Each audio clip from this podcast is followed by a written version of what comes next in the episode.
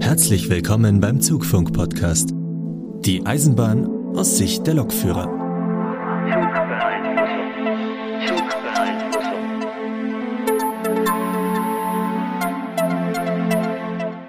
Wunderschönen guten Tag. Ihr hört Folge 47 vom Zugfunk-Podcast.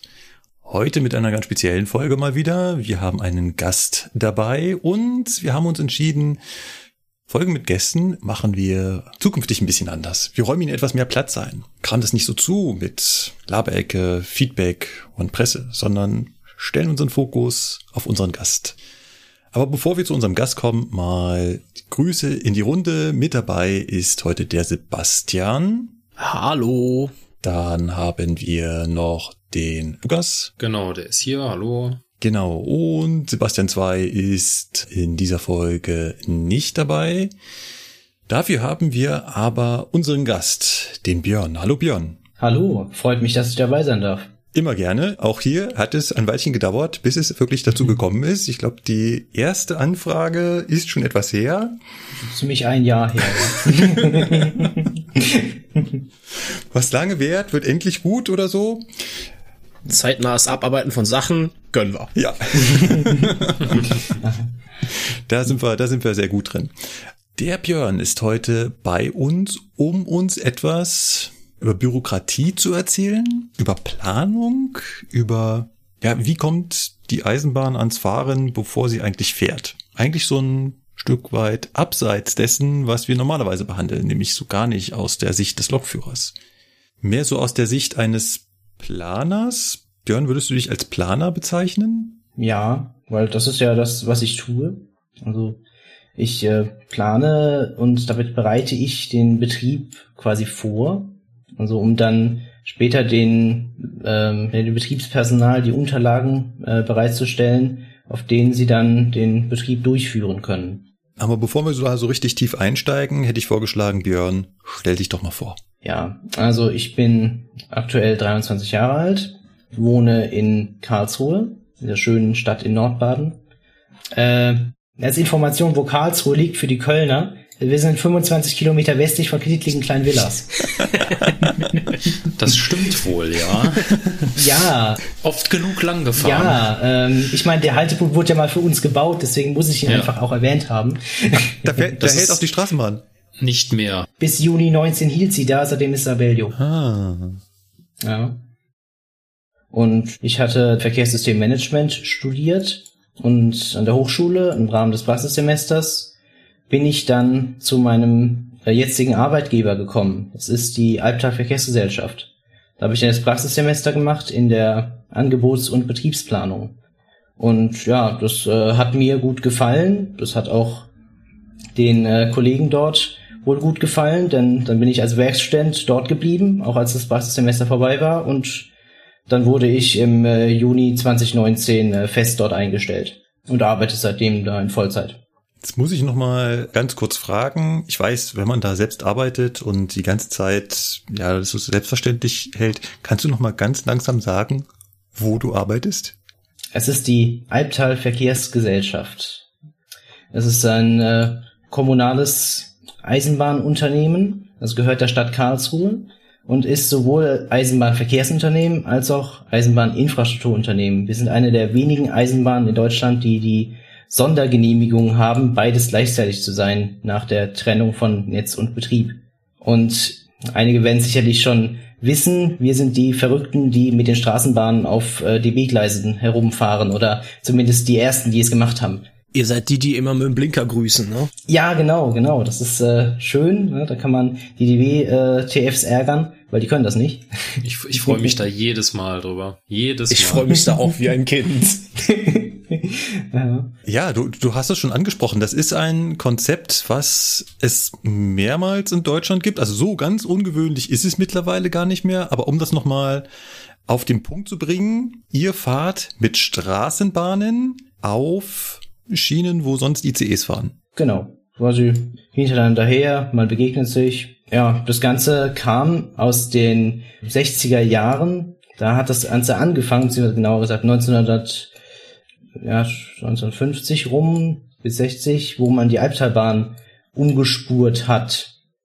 Die äh, führt von Karlsruhe südlich Richtung Bad Herrenalb Ettlingen und äh, Ettersbach und die hat man dann im Laufe dieser Zeit immer mehr von Meterspur auf Normalspur umgespurt und sie ins Straßenbahnnetz eingebunden. Weil vorher war das eine meterspurige Eisenbahn, die stilllegungsgefährdet war und dann sagte man sich, nee, wir legen die nicht still, wir holen sie ins Straßenbahnnetz, binden die Innenstadt direkt an, ähm, dass man durchfahren kann und nicht am ähm, Albterbahnhof umsteigen muss in die städtische Straßenbahn. Und so wurde dieser erste Schritt geboren. Das alleine ist keine Besonderheit. Also das äh, gibt's auch zum Beispiel in Köln. Da fahren ja auch die, mal, die normalen Straßenbahnen einfach auf EBO, aber trotzdem mit ihrer Straßenbahnspannung und eben nicht auf einer Bundeseisenbahn.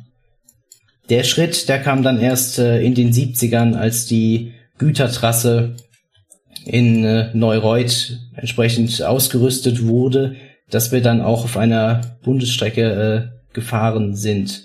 Da war dann nur, es ist also die alte Hartbahn, die alte Verbindung von Karlsruhe nach Graben-Neudorf, die äh, für den Personenverkehr eben schon stillgelegt war und noch fürs Bundeswehrdepot als Gütertrasse genutzt wurde. Und wenn dann durch Neureuth eben schon eine Bahnlinie lief, hat man sich gesagt, warum eine Straßenbahn nebendran bauen? Wir können doch einfach die nutzen, die schon da ist. Interessanter äh, Fakt dazu ist, weil wir ja damals im Kalten Krieg waren, ähm, im Verteidigungsfalle ist der Straßenbahnverkehr sofort einzustellen, stand dann in dem Vertrag mit drin. das ist gut. Äh, ich wusste das in Köln gar nicht. Wo fährt denn in Köln die Straßenbahn auf Eisenbahn, also große Bahn? Ihr wisst, was ich meine. Ja, nee, ähm, also in Köln läuft das Ganze auf der äh, ehemaligen Strecke der Köln-Bonner Eisenbahn, jetzt im Besitz der HGK. Das war halt früher auch eine eigenständige lokale Eisenbahngesellschaft. Und die ist dann halt irgendwann äh, in der Häfen- und Güterverkehr Köln, eine Tochter der Kölner Stadtwerke, aufgegangen. Und äh, ja, jetzt fahren da halt die Kölner Stadtbahnen über EBO-Strecken, also Strecken, die nach Eisenbahnbau- und Betriebsordnung betrieben werden, von Köln nach Bonn und umgekehrt. Aber halt mit 750 Volt Gleichstromspannung in der Fahrleitung.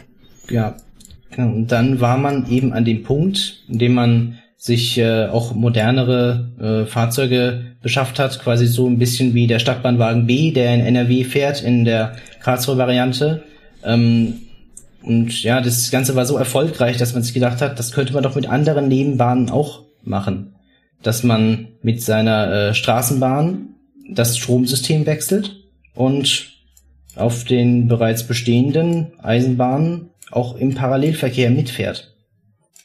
Ja, dann hat man sich ein Fahrzeug umgerüstet als Versuchsträger. Das ist der Wagen 501. Der fuhr dann eben auch als Einrichtungsfahrzeug übrigens äh, testweise mit einem Aufbau auf 15 kV ähm, durch ja übers Eisenbahnnetz. Diese Versuchsfahrten waren Mitte der 80er Jahre. Das äh, hat dann ja, zum Erfolg geführt. Also es äh, hat man keine Einschränkung festgestellt und dann ging es tatsächlich auch in die Serienproduktion des äh, Zweisystemfahrzeugs. Und zuerst fuhr man dann eben auf der Strecke Karlsruhe-Pforzheim im Auftrag der DB, um dann später die ähm, Kraichgaubahn von Karlsruhe nach Bretten zu elektrifizieren und dadurch auch wahrscheinlich vor der Stilllegung bewahrt zu haben.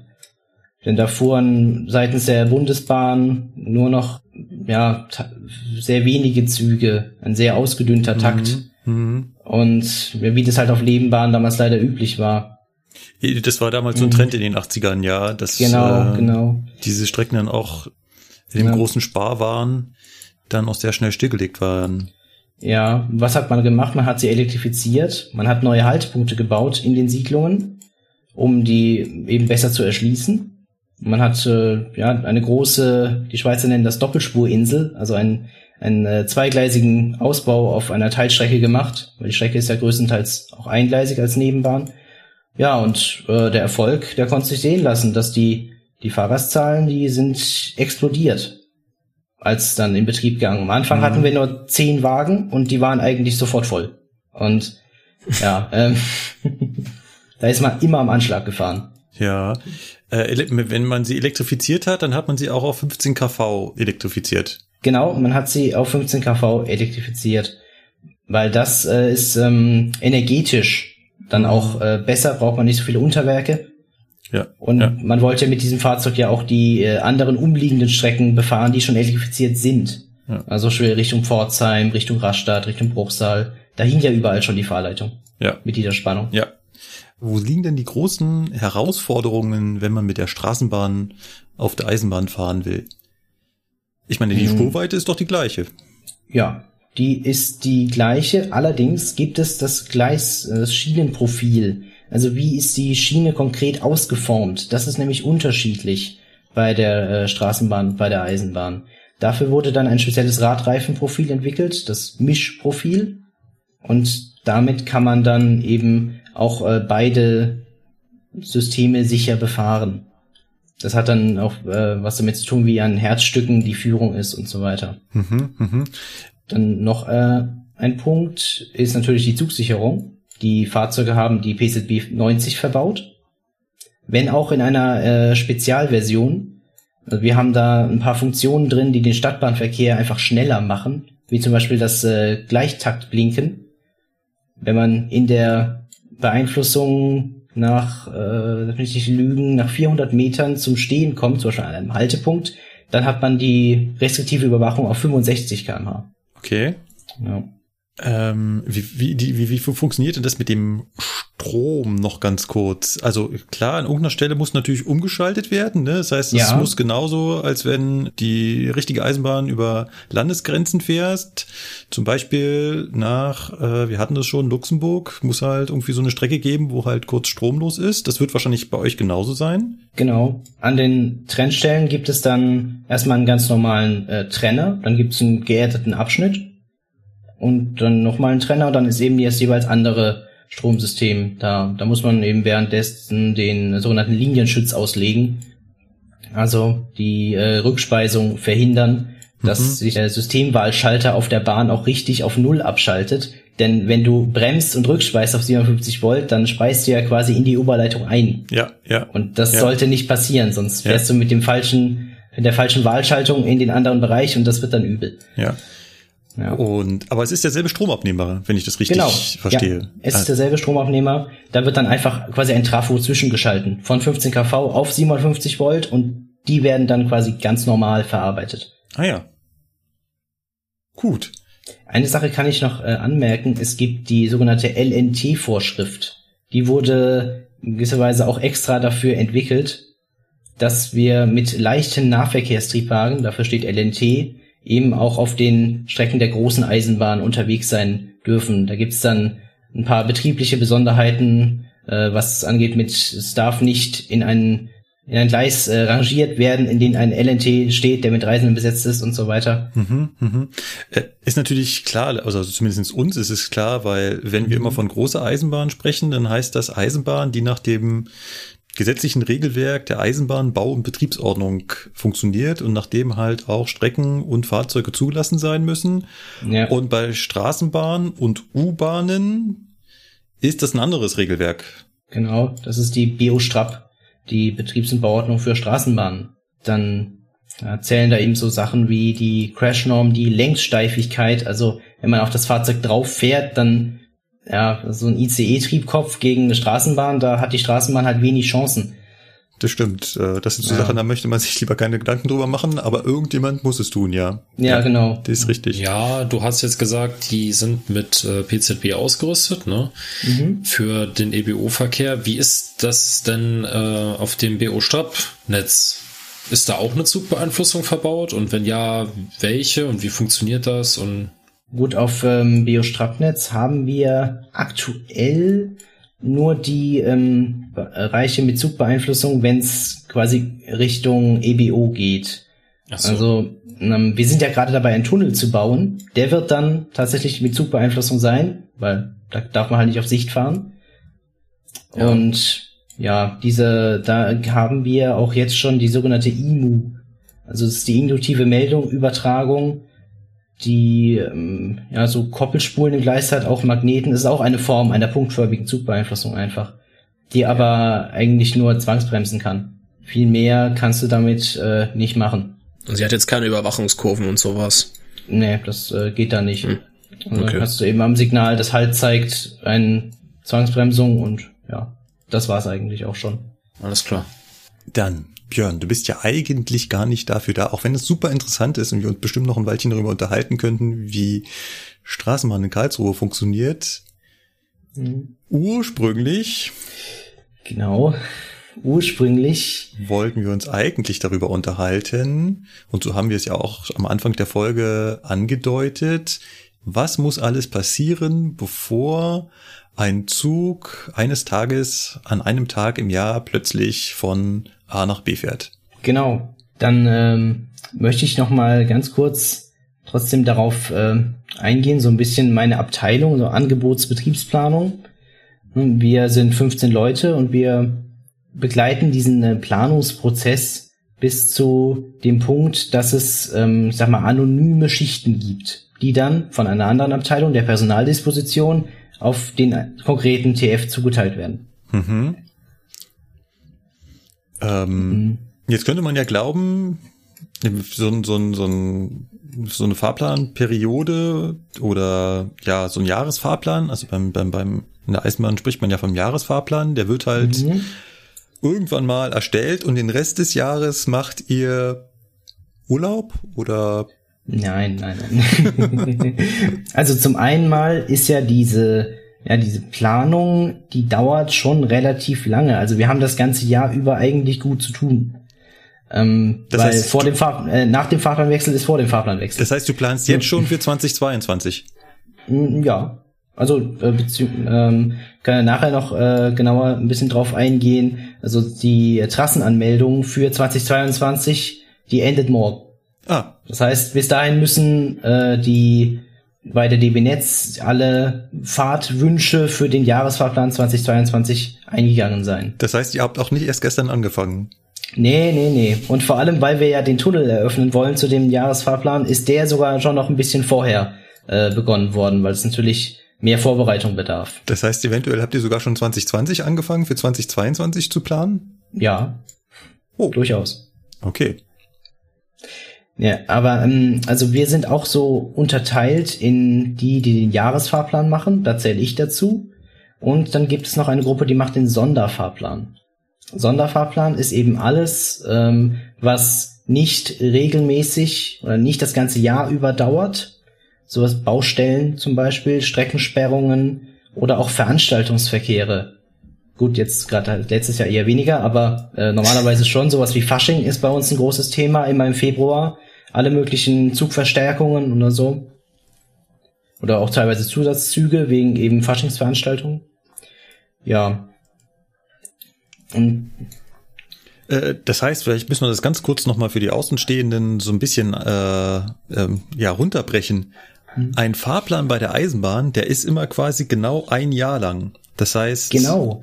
er geht immer von Fahrplanwechsel im Dezember bis zum Fahrplanwechsel im nächsten Dezember. So, jetzt äh, mir bitte nicht meine Quizfrage vorweg. Äh, wie ist denn der Fahrplanwechsel genau definiert? Oh, äh, irgendein Tag im Sonntag. Äh, nee, irgendein Sonntag im, im Dezember. Gibt's da? Zweiter Sonntag im Dezember? Keine Hätte ich jetzt Ahnung. auch geraten. Nee, das ist leider sogar falsch. Weil es ist der zweite Samstag im Dezember um 24 Uhr. Okay. Alter. Nein, das ist, das ist wichtig, weil überleg mal, was passiert, wenn der 1. Dezember ein Sonntag ist. Ja gut, stimmt. Stimmt. Äh, was passiert denn dann? Ja, dann ist ähm, das quasi der dritte Sonntag. Aber da die Definition am Samstag hängt, Ach hat so. man dann eine Woche mehr im Fahrplan, ja. Ach so, okay. Ja. Ah, Das ist wirklich wichtig zu beachten, sonst bestellt man vielleicht seine Trassenwoche zu kurz oder so. kann man da gegenseitig abgucken? Also einfach die, den zweiten Samstag äh, 24 Uhr im Kopf halten und dann ist alles gut. Äh, quasi. Ja, mit der, mit der Info macht das aber auch Sinn, ja. Ja, ja. Ähm, warum eigentlich ein Jahr? Ich meine, irgendwo ist es ja total willkürlich, oder?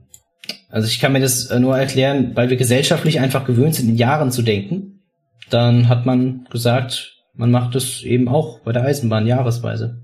Ja, es gibt ja auch noch, ähm, ich weiß gar nicht, wie viel Bedeutung der hat, den sogenannten kleinen Fahrplanwechsel. Ja, genau. Ähm, hat, hat der irgendwas zu bedeuten oder ist es eigentlich... Mhm. Äh, Ja, doch, der hat was zu bedeuten. Und wenn man jetzt so ins Ausschreibungsmodell sieht, dann gibt es ja auch neue Verkehrsverträge, die starten zum sogenannten kleinen Fahrplanwechsel. Also ist das mehr oder weniger auch ein großer Fahrplanwechsel dadurch. Also diese Bezeichnung klein und groß, die kommt vielleicht noch aus früheren Zeiten, aber ja, äh, man versucht schon größere Änderungen im Dezember zu machen, aber im Juni gibt es keine Regel oder so, die verbietet, dass man das nicht machen darf. ja, Also, ja. Äh, hat der kleine Fahrplanwechsel auch so eine schnittige Definition? ja, das ersetze den Dezember durch den Juni und du hast sie. Ah, also der zweite Samstag im Juni um 24 Uhr. Genau. Okay. Der Schwierigkeit beim kleinen Fahrplanwechsel ist nur, dass man die Trassen ebenfalls zum selben Zeitpunkt bestellen muss wie die zum großen Fahrplanwechsel, also auch im April des Vorjahres.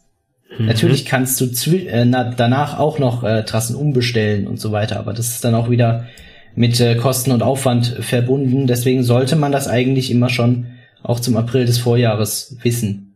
Von daher ist der Dezember schon der wichtig, das wichtigere Datum ja, zu dem man eher die Änderungen machen möchte. Ja, und dieser Fahrplanwechsel ist europaweit.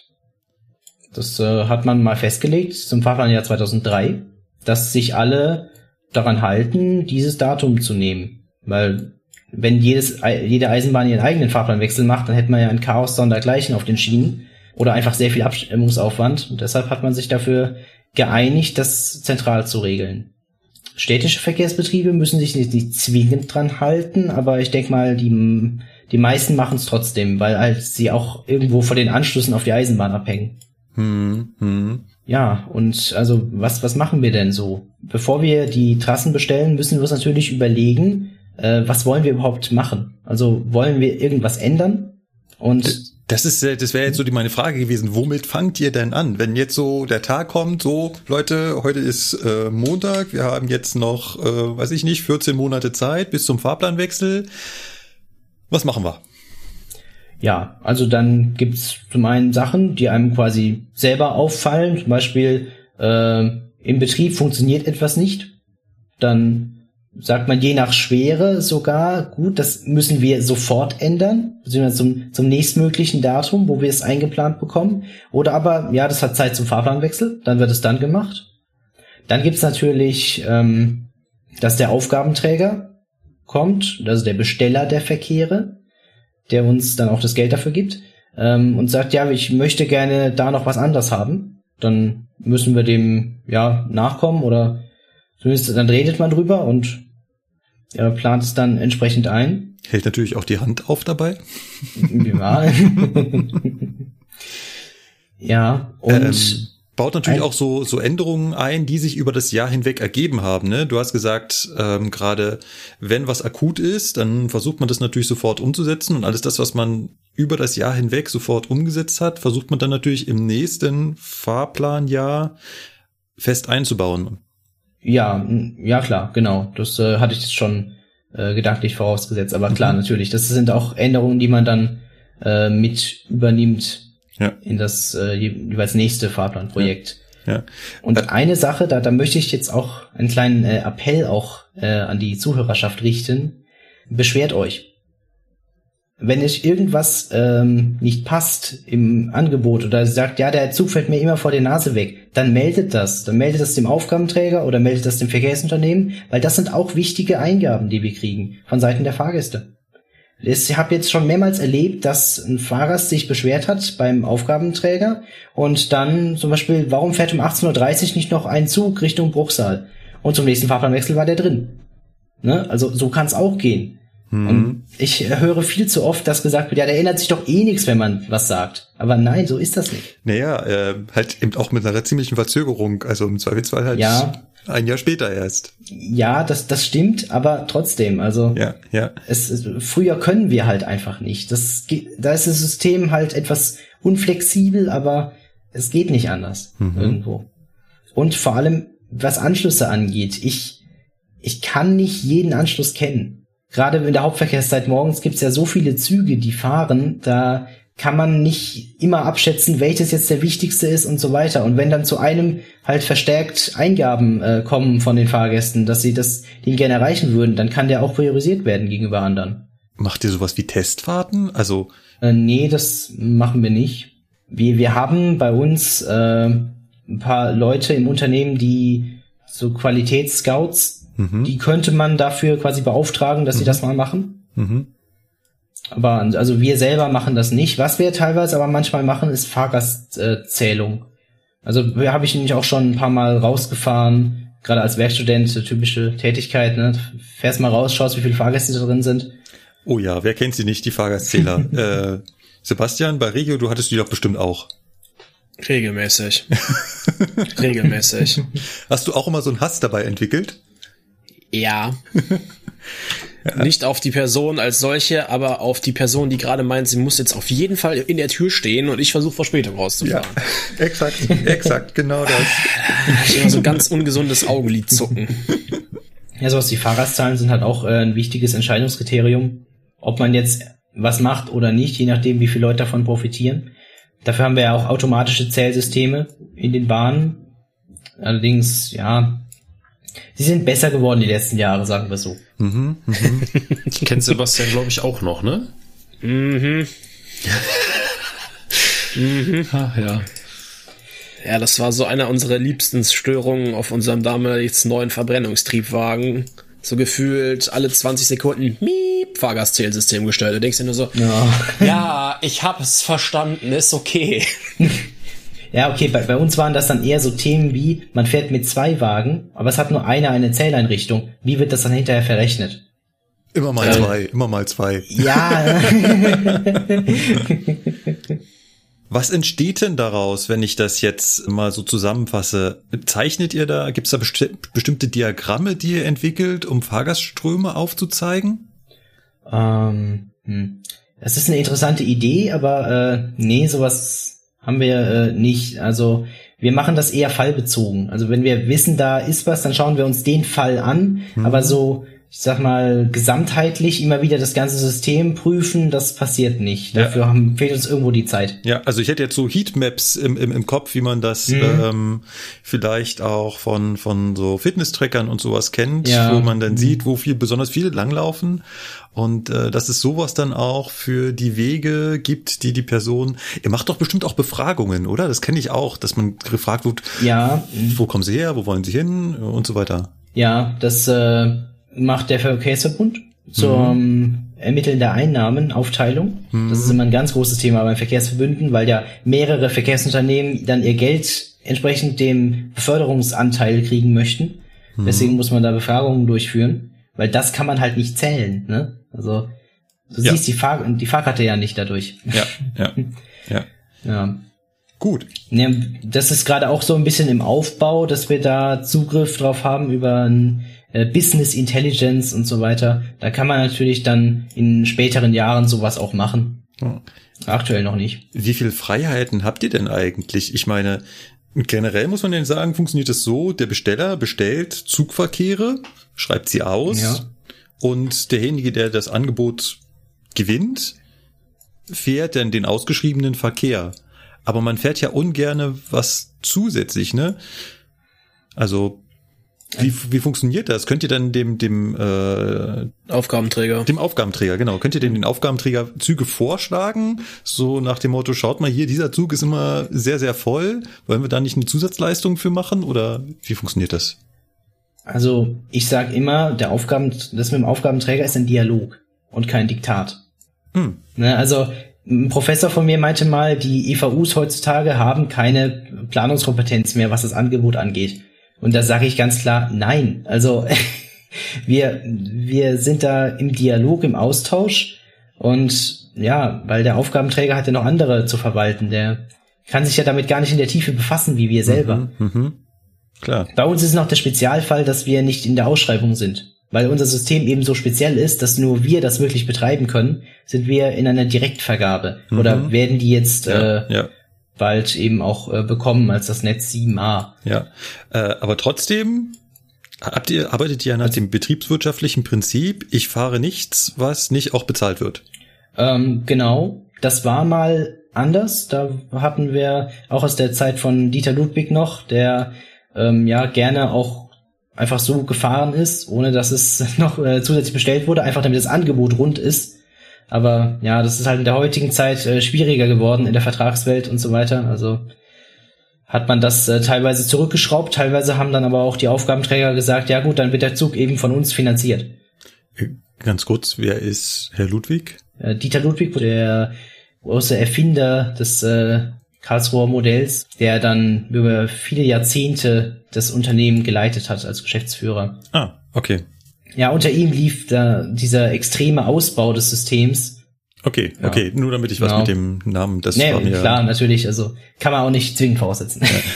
das war mir abhandengekommen. Gut, jetzt habt ihr Ja. euch erarbeitet, wo ihr welche Züge wie stark, also man muss sich ja auch immer überlegen, mit welcher Stärke man die Züge betreibt, fahren lassen wollt.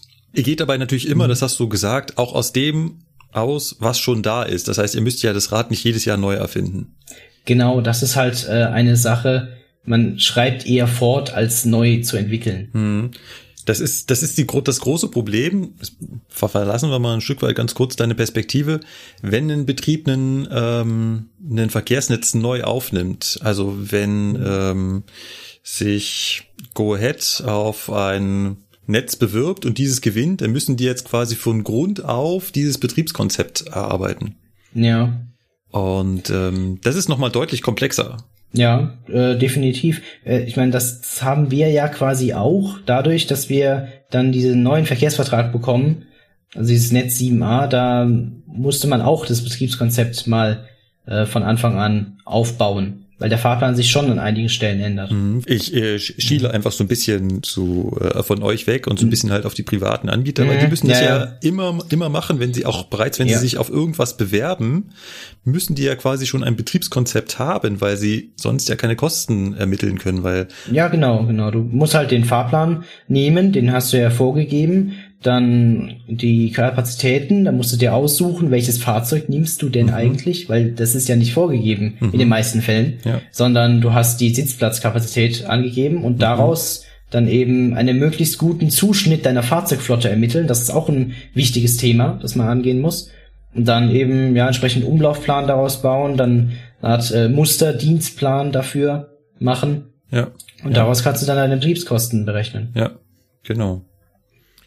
Aber glücklicherweise müsst ihr das nicht jedes Mal machen. Wenn ihr jetzt diesen Bedarf ermittelt habt, aus dem, was ihr schon das letzte Jahr gefahren seid, auf dem, was ihr ändern müsst, was kommt als nächstes? Ja, an dem Punkt erstmal ein bisschen mehr in die, ja, in die Theorie gehen, wie denn eigentlich ein Zug definiert ist bei der Eisenbahn. Mhm. Ähm, ja, also es äh, gibt ja diese schöne, schöne Definition, die Oh, da kommt jetzt Lukas bestimmt.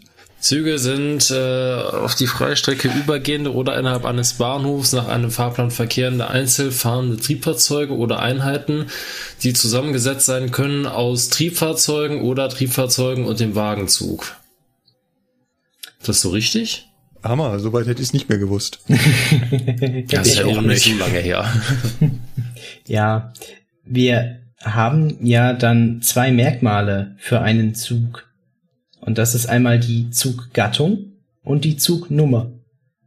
Und darüber kann man den Zug eh eindeutig identifizieren.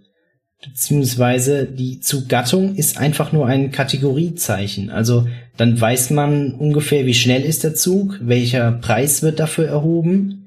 Und ja, dann lässt sich das eben über einen Blick äh, zuordnen, als wenn man nur eine Nummer da stehen hätte.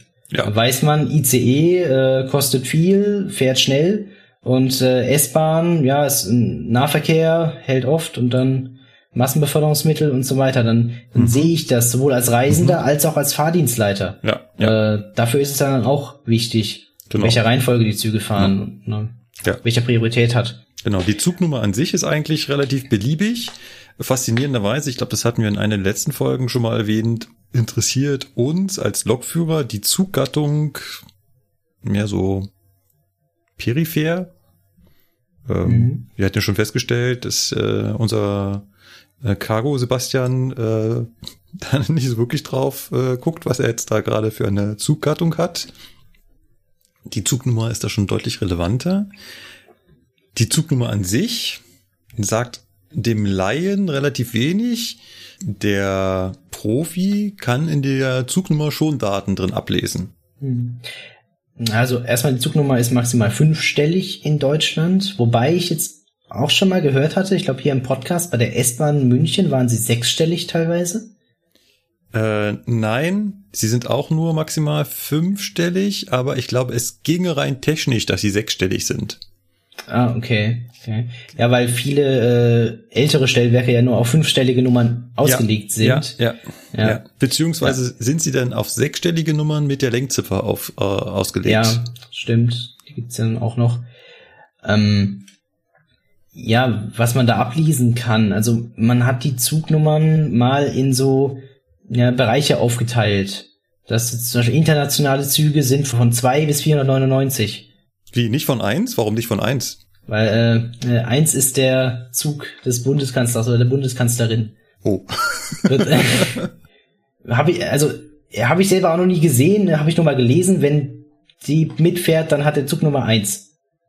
Aha, das ist dann also quasi Air Force One. Ja, genau. Äh. also quasi Rail Force One. Rail Force One, ja, ja.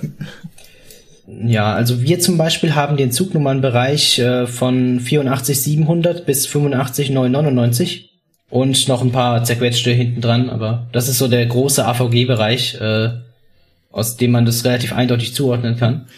Werden diese Nummernbereiche irgendwie in unregelmäßigen Abständen neu vergeben oder wie ist es? Weil früher war es in NRW halt beispielsweise so, du konntest auch an der Zugnummer direkt ablesen, was ist das für eine Linie. Ne? Also RE1 war halt 10, 1 schieß mich tot und so weiter mhm. und so fort. Und äh, irgendwann wurde da schon mal was umgestellt, weil mittlerweile haben die Züge alle irgendwelche Nummern, aber dieses mal Liniennummern-Konzept der Züge ist irgendwie hin hinfällig. Ja, ich denke mal, das kommt einfach daher, weil uns langsam die Zugnummern ausgehen. Das ist tatsächlich ein Problem. DB Netz fragt da regelmäßig nach, ob man nicht Zugnummern freigeben könnte weil sie einfach, ja, im fünfstelligen System hat man halt nur äh, 99.999 mögliche Nummern und die ja. äh, dürfen halt nicht ausgehen. Bezüglich mehr Verkehr auf der Schiene äh, könnte das wirklich irgendwann ein Problem werden. Fun Fact, es gibt schon doppelt vergebene Zugnummern. Ah? Ja. Ganz oft taucht dabei äh, die S-Bahn Berlin auf, die scheinbar ah. mit denselben Nummern umherfährt wie unsere Züge. Ja, okay, S-Bahn Berlin kann ich mir so erklären, weil die ja eh ein autarkes Netz hat, bis mm. auf mhm. einen Bahnhof. Dann kann man da ja auch relativ frei die Nummern vergeben. Ist bei uns auch nicht anders auf der äh, Albtalbahn, wo wir mit 57 Volt fahren. Da fahren ja nur wir äh, größtenteils. Und da haben wir dann auch alle möglichen Zugnummern vergeben, die im DB-Netz schon weiter hm. anderweitig ah, vergeben okay. wären. Okay. Äh, ich würde dir widersprechen wollen. Die S-Bahn Berlin hat nicht überall ein eigenes Netz. Also sie hat auch die ein oder andere kleine Mischstrecke. Aber ja, im Großen und Ganzen stimmt das natürlich, ja. Mhm. Ist mal eine kurze ja. Frage an die, an die Fernverkehrsprofis, äh, der ich nicht bin. Könnt ihr bei den Zugnummern das bei den ICEs auseinanderhalten? Inwiefern jetzt? Ja, ähm, also ich weiß, an der Zugnummer kann ich ablesen, ob's nach Norden oder nach Süden geht. Das kriege ja, das ich kann ich auch. ja. Das ist noch relativ einfach, nämlich gerade Zahlen fahren nach Norden, ungerade Zahlen fahren nach Süden. Richtig. Gibt ja auch Profis, die schaffen es abzulesen und sagen, okay, wenn das ein ICE vorne mit einer 5 ist, dann fährt er immer über so und so. Oder ICEs vorne mit 6 fahren über so und so. Nee, das ja, kannst da du mittlerweile vergessen. Das ja. kannst du vergessen. Spätestens mhm. seitdem die so viel Intercities auf irgendwelche ICE-Sprinter oder so umgestellt haben, ist da für mich kein erkennbares System mehr drin. Okay. Was mich halt immer so ein bisschen ärgert war, es gibt ja zum Beispiel auch IC und ICE-Linien. Also unsere Züge sind ja auch Linien zugeordnet. Die aber sich scheinbar irgendwie nicht in den ICE-Nummern äh, widerspiegeln. Ich hatte mal eine Seite, da wurde so ein Nummernkonzept so ein bisschen erklärt. Das habe ich aber auch nicht verstanden. ich denke mal, da wird über die Jahre einiges verschliffen worden ja, sein ja. auch. Ist, ist bei uns nicht anders. Wir haben auch mal äh, Bereiche gehabt für die einzelnen Linienblöcke. Man kann sie teilweise noch grob erkennen, aber das wird halt auch immer mehr, wenn dann ein Zug wegfällt und dann braucht man eine Nummer und dann ist die halt wieder frei, dann nimmt man die. Und gerade so, was dann im Bereich eingeht, 85,9, da ist halt dann quasi das Reste Essen. Äh, da, die werden halt dann nach ihrer, nach ihrem Gebrauch aufgebraucht langsam. So. Ja. Ja. Der Kunde bei euch sieht er die Zugnummern äh, auch nicht mehr, oder? Nee, persönlich ist es für mich ein leider Nein, aber ja, äh, wenn man es zugibt, er braucht sie nicht wirklich. Er sieht sie noch im Kursbuch, wenn er sich eine Fahrplantabelle herauslässt vom Verkehrsverbund oder in der ÖBB-Auskunft, aber da sieht man ja sowieso alle Zugnummern. Ja, weil das gibt's ja seit dem Fahrplanwechsel wo wir das Thema gerade hatten, seit dem letzten Fahrplanwechsel hier in Bayern auch. Da wurde in ganz Bayern die Zugnummern für die Fahrgäste äh, verdeckt. Äh, Habt ihr es nicht so, dass auf den Anzeigen im Bahnhof dann trotzdem wie in Klammern nein, noch steht? Nein, okay. Nein, alles weg. Bei uns in NRW ist das zum Fahrplanwechsel genau das wiedergekommen. Ah. ah hm, okay, dann hatte ich gewechselt. ja, also bei uns sieht man jetzt mittlerweile gar nichts mehr. Sie haben sich ein komplexes äh, Liniennummernsystem ausgedacht, was aufgrund der Größe von Bayern und deren doch relativ vielen Eisenbahnen, was wir hier machen, leicht absurd wirkt. Aber man erkennt halt an der Zug, also, also an der Liniennummer wirklich überhaupt nichts mehr. Also wenn ich weiß, das ist der RE9, dann weiß ich, das ist der RE9, aber ich sehe daran überhaupt nichts mehr, weil dahinter erkenne ich halt die Nummer nicht mehr. Das war ja. früher für uns Eisenbahner zumindestens, die das Zugnummern-System so ein bisschen verstanden hatten, viel einfacher. Äh, wusste man halt, wenn das eine 57 1000, also 57, dreimal die Null, was auch immer dahinter kam, dann wusste ich, ah, das ist mein Fugger. Mhm.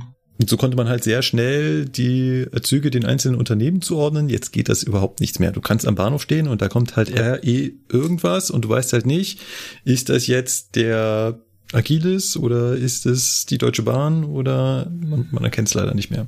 Ja, mm, ich denke mal, wir werden versuchen, zu unserem neuen Verkehrsvertrag die Zugnummern mal ein bisschen wieder zu systematisieren. Wir müssen ja eh komplett neu aufbauen, da kann man dann wieder mal ein System reinbringen. Ja. Aber ja, ja das ist dann irgendwo ja. auch eher für uns äh, selber. Ja. Gut. Züge haben eine Zugkategorie und eine Zugnummer. Genau. Und er hat natürlich auch äh, Fahrzeiten, weil deswegen machen wir das ganze Jahr. Und diese Fahrzeiten werden berechnet. Anders jetzt zum Beispiel als bei Bus oder Straßenbahn. Da kann man sie, ja, schätzen oder Google Maps ausrechnen lassen. Und ja, da kommt dann immer hinzu, man hat die große Unsicherheit der Ampel. So weiß ja nicht, wie viel Verkehr sonst ist. Und das basiert halt hauptsächlich auf Erfahrungswerten. Das hast du bei der Eisenbahn nicht. Bei der Eisenbahn weiß man ja sehr viel. Was man ja vom äh, Triebfahrzeug weiß, ist die Leistung, die Höchstgeschwindigkeit, wie gut er bremst, Bremshundertstel im Zug. Und von der Infrastruktur kennt man die äh, Steigung der Strecke. Man weiß, wo Bögen sind, denn wie man weiß, in Gleisbögen brauchst du ja immer etwas mehr Energie, um den Bogen zu fahren, als auf der geraden Strecke. Und ja, man kann da noch so Sachen mit reinnehmen wie Tunnel, weil in einem Tunnel ist ja der Luftquerschnitt geringer und dann musst du die Luftmasse vor dir herdrücken, was ja den Zug nochmal verlangsamt. Das ist für Fernverkehr vielleicht interessant. Ja, natürlich noch äh, die Zugsicherung kommt mit drauf, weil die ja die Höchstgeschwindigkeit einschränkt, mhm. wenn du auf ein nicht durchgehendes Hauptgleis fährst, ja. 40 oder 60 oder so. Ja, und das sind alles Faktoren, die man in die Fahrzeitberechnung mit einfließen lassen kann, weil diese Werte bekannt sind. Ja. Und das will ich nicht mehr im Kopf ausrechnen, klar, dafür habe ich Software. Äh, ja. Die kann mir aus all diesen Parametern dann die Fahrzeit erstellen. Genau. Natürlich kommt da noch Puffer oben drauf. Ja, also auch unterschiedlicher Puffer. Also es wird nicht generell irgendwie zehn Prozent drauf gerechnet, sondern ähm, der Puffer ist auch schon wieder errechnet wo mehr Puffer gebraucht wird, wo weniger. Zum Beispiel kenne ich es, dass vor Knotenbahnhöfen wird mehr Puffer eingebaut. Ja, und wir haben noch die Beharrungszeit. Das äh, ist, wenn man beschleunigt, könnte man ja sagen, wir haben jetzt äh, eine S-Bahn, 423, fährt 140, 700 Meter Stationsabstand. Da kommt man ja nicht bis an die Höchstgeschwindigkeit. Mhm. Und dann wird die Fahrzeit so berechnet, nicht, dass du voll beschleunigst und dann sofort wieder in das Bremsen gehst, sondern die Beharrungszeit von standardmäßig 30 Sekunden ist die Zeit, die du quasi auf den Sollwertgeber auf Null haben solltest. Ja. Und Ja. so wird die Fahrzeit kalkuliert, dass Ja. du das machen kannst. Frei nach dem Motto, es hat, glaube ich, schon mal ein Ausbilder von mir gesagt, Geschwindigkeiten, die du nicht wenigstens einen Kilometer fahren kannst, äh, brauchst du erst gar nicht ansteuern. Das heißt, äh, es macht halt keinen Sinn, die ganze Zeit volle Kanne hoch zu beschleunigen, wie beim Rennauto, um dann wieder voll in das Bremsen zu gehen, sondern du würdest natürlich, wenn du zwischen zwei Halten nicht auf deine Höchstgeschwindigkeit kommst, dir vorher eine Geschwindigkeit suchen, die du zumindest einen Kilometer lang halten kann, kannst. So war seine damalige Aussage. Ja, das ist natürlich irgendwo auch noch mal ein zusätzlicher Fahrzeitpuffer. Also wenn du Verspätung hast, dann kannst du ja ein bisschen spitzer fahren und das noch nutzen, die Zeit, Ja, die du da ja, ja. zugestanden bekommst. Ja. Aber natürlich in diese Fahrzeitenberechnung kommt nicht alles rein. Das stellt man dann wieder als Lokführer fest, dass man hin und wieder an Stellen immer Verspätung macht und dann merkt, okay, das scheint nicht hinterlegt zu sein. Ich kenne zum Beispiel, dass bestimmte Bahnhofsdurchfahrten oder sowas, die gehen halt aufgrund der Stellwerkstechnik halt nur mit einer verringerten Geschwindigkeit. Und sowas kennt das System halt plötzlich nicht, weil es sagt sich, es muss nur gerade durchfahren, nimmt die Ähm. Streckengeschwindigkeit an. Aber Na, sagen wir mal, das könnte es kennen. Je nach, ja, ja, genau, es könnte es kennen, nach- aber genau. Je nachdem, wie man es halt gepflegt hat, die Infrastruktur. Ja, Und da sind dann auch ja so Sachen dabei wie Fahrstraßenauflösezeit. Das wird auch berücksichtigt. Also Ja. ich kann in den Bahnhof dann erst wieder einfahren, wenn die Fahrstraße wieder aufgelöst ist und die neue eingelegt und Ja. so weiter. ja, Also ja. Äh, Frage in die Runde, kennt ihr so Stellen, Züge, wo ihr wisst, da kannst du Plan fahren, wie du willst. Du hast danach immer irgendwie 30 Sekunden, eine Minute Verspätung. Ich, ich kenne es nur andersrum. Bisher. Also ich merke ich merk mir meistens die Züge gar nicht, mit denen ich irgendwie immer zusetze, weil meistens hast du ja eh schon verspätet und fällt das nicht mehr auf. Aber es ist eher andersrum, dass es wirklich Züge gibt, wo du genau weißt, hier kannst du die ganze Zeit nur 120 fahren und du kommst trotzdem pünktlich. Ja. Ja, das stimmt auch. Aber Züge, mit denen man immer zu spät ist, ich weiß es nicht. Ne? Nee. Ich kenne das nur so ein bisschen von, von der S-Bahn-Zeit bei Regio. Es gab halt so Linien, wenn du pünktlich gefahren bist, konntest du rollen lassen wie so ein Weltmeister und hattest alle Zeit der Welt, hast du zwei Minuten Verspätung, bist du gefahren wie ein Gestörter und bist nicht pünktlich geworden. Ja, das stimmt. Den Effekt kenne ich auch so gut, ja. Immer wenn man pünktlich ist, kann man gar nicht mehr langsamer fahren. Und äh, bis sobald du unpünktlich wirst, heizt du wie so ein Verrückter, denkst, oh komm, jetzt hast du wieder äh, eine halbe Minute rausgeholt. Nee, nichts. Richtig. Ja, also in Köln wird ja gerne gewitzelt, äh, dass man erstmal an der Stadtgrenze einmal zum Halten kommen muss. Habe ich so gehört. Äh, wie ist das denn für euch? Das, das, es hat einen Kern Wahres, ja. Ja, zu den Fahrzeiten sei noch angemerkt, wir planen für uns in Zehntelminuten, also sechs Sekunden Abstände. Das heißt, die Fahrzeiten werden auf ja, bei einer Abfahrt 18,3 berechnet und dann hinterher für alle abgerundet. Ja. Also der Fahrgast sieht dann nur 18. Mhm, mhm. Ähm, wenn man mal kurz drüber nachdenkt, ist es einem eigentlich auch ganz klar, ähm, damit man nach einem Fahrplan minutengenau fahren kann, muss man einfach sekundengenau planen. Ja. Sonst funktioniert es nicht, weil äh, ja, also eine Minute ist halt 59 Sekunden und ähm, äh, 59 Sekunden, ja. Eine Minute ist halt genau, eine Minute sind halt äh, 60 Sekunden und wenn du halt mit 59 die ganze Zeit irgendwie fährst und dann schlägt es um diese eine Sekunde über, dann hast du plötzlich eine Minute Verspätung. Ja. Und äh, deswegen muss man halt äh, entsprechend Sekunden genau planen. Ja, das ähm, ist halt auch so, wenn man sagt 18,9 ist trotzdem 18. Ja, ja. Das wiederum ist eine schöne Puffer für den Lokführer, weil wir sehen in unserem elektronischen Buchfahrplan auch den sekundengenaue äh, Abfahrtzeit und dementsprechend sieht man da auch, ähm, wenn man quasi ja so eine halbe oder dreiviertel Minute Puffer hat. Ja, und man kann dann halt eben auch Anschlüsse herstellen, die formell ähm, sonst unter der, der Grenze wären. Also man hat ja immer gewisse Mindestzeiten, die man für Anschlüsse braucht. Und wenn man dann sagt, ja, dann wird das eine 0,9 Ankunft, dann ist man noch in der vorigen Minute und der Anschluss ist formell hergestellt. Ja, ja. An der Stelle, wo du das gerade sagst, jetzt sind wir ja auch so ein bisschen in der Kapazitätsplanung einer Strecke Mhm. und es gibt da ein so wunderschönes Video auf YouTube von einem oft empfohlenen YouTuber. Ich weiß gar nicht, wen du meinen könntest. Ja, Wir werden es natürlich verlinken, was der Gustav Richard da äh, gemacht hat und er erklärt genau dieses Konzept äh, da nochmal genauer und vor allem auch grafisch dargestellt. Und dann haben wir ja jetzt unsere Fahrzeiten. Ja.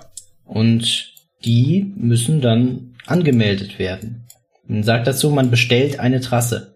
Nämlich ähm, einerseits bei DB Netz, andererseits auch bei uns selber. Weil, wie gesagt, wir sind Eisenbahninfrastrukturunternehmen, uns gehören auch einige Strecken oder wir haben sie gepachtet, auf denen wir unterwegs sind und dann bestellen wir quasi bei uns selber die Trasse, dass wir auf dieser Strecke dann fahren werden.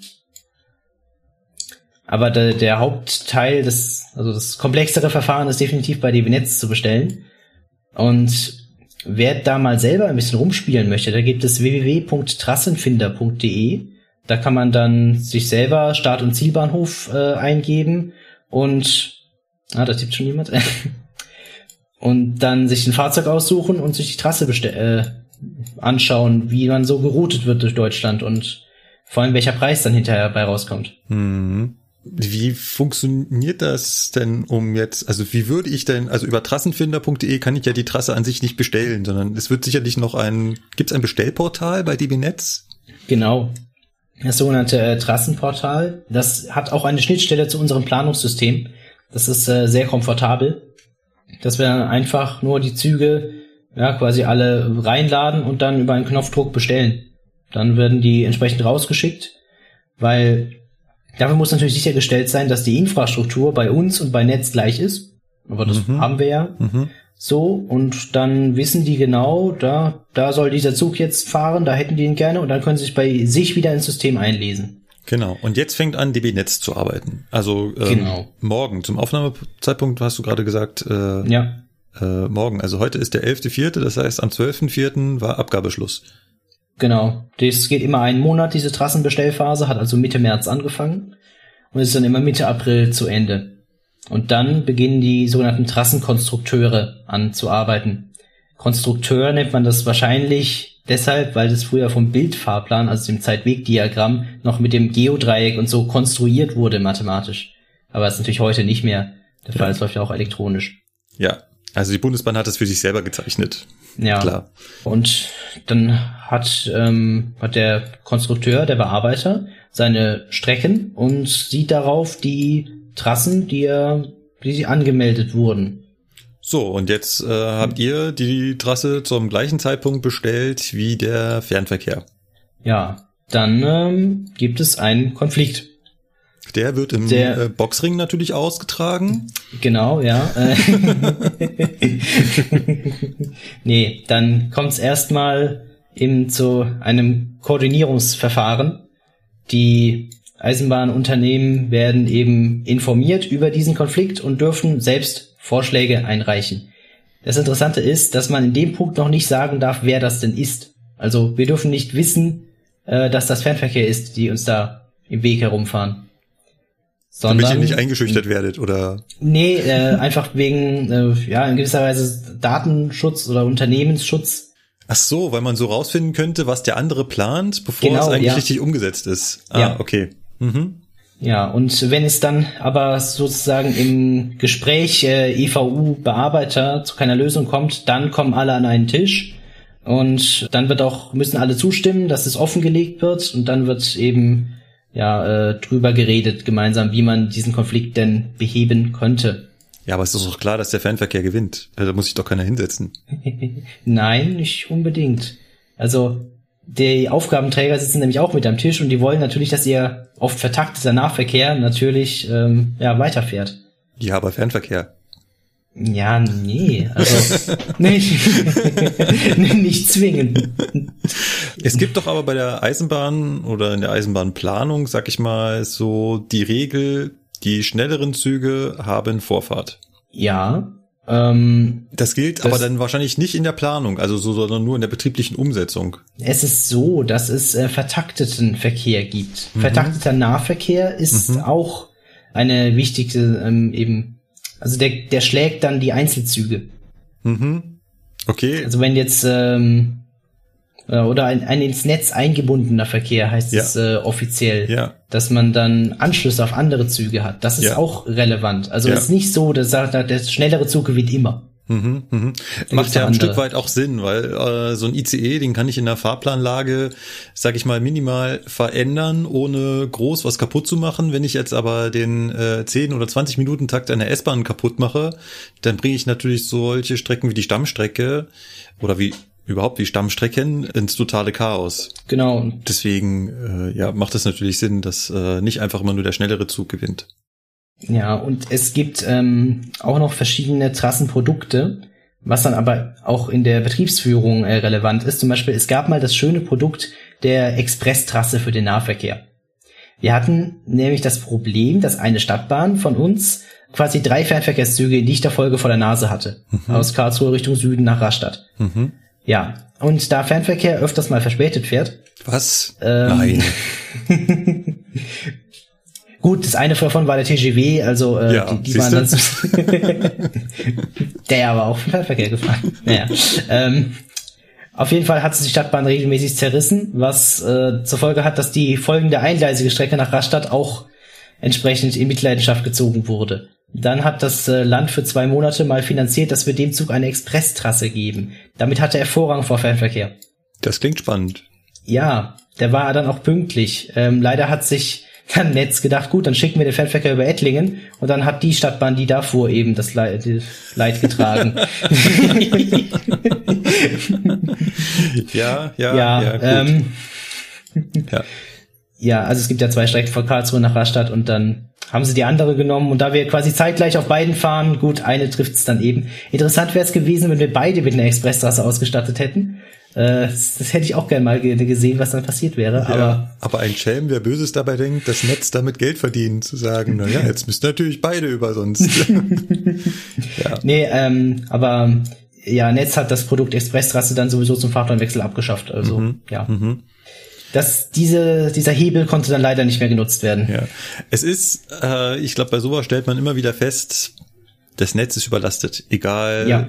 wo man, wo man hinschaut. Und gerade in solchen Situationen kann ich mir vorstellen, dass da zu immer mehr Konflikten führt.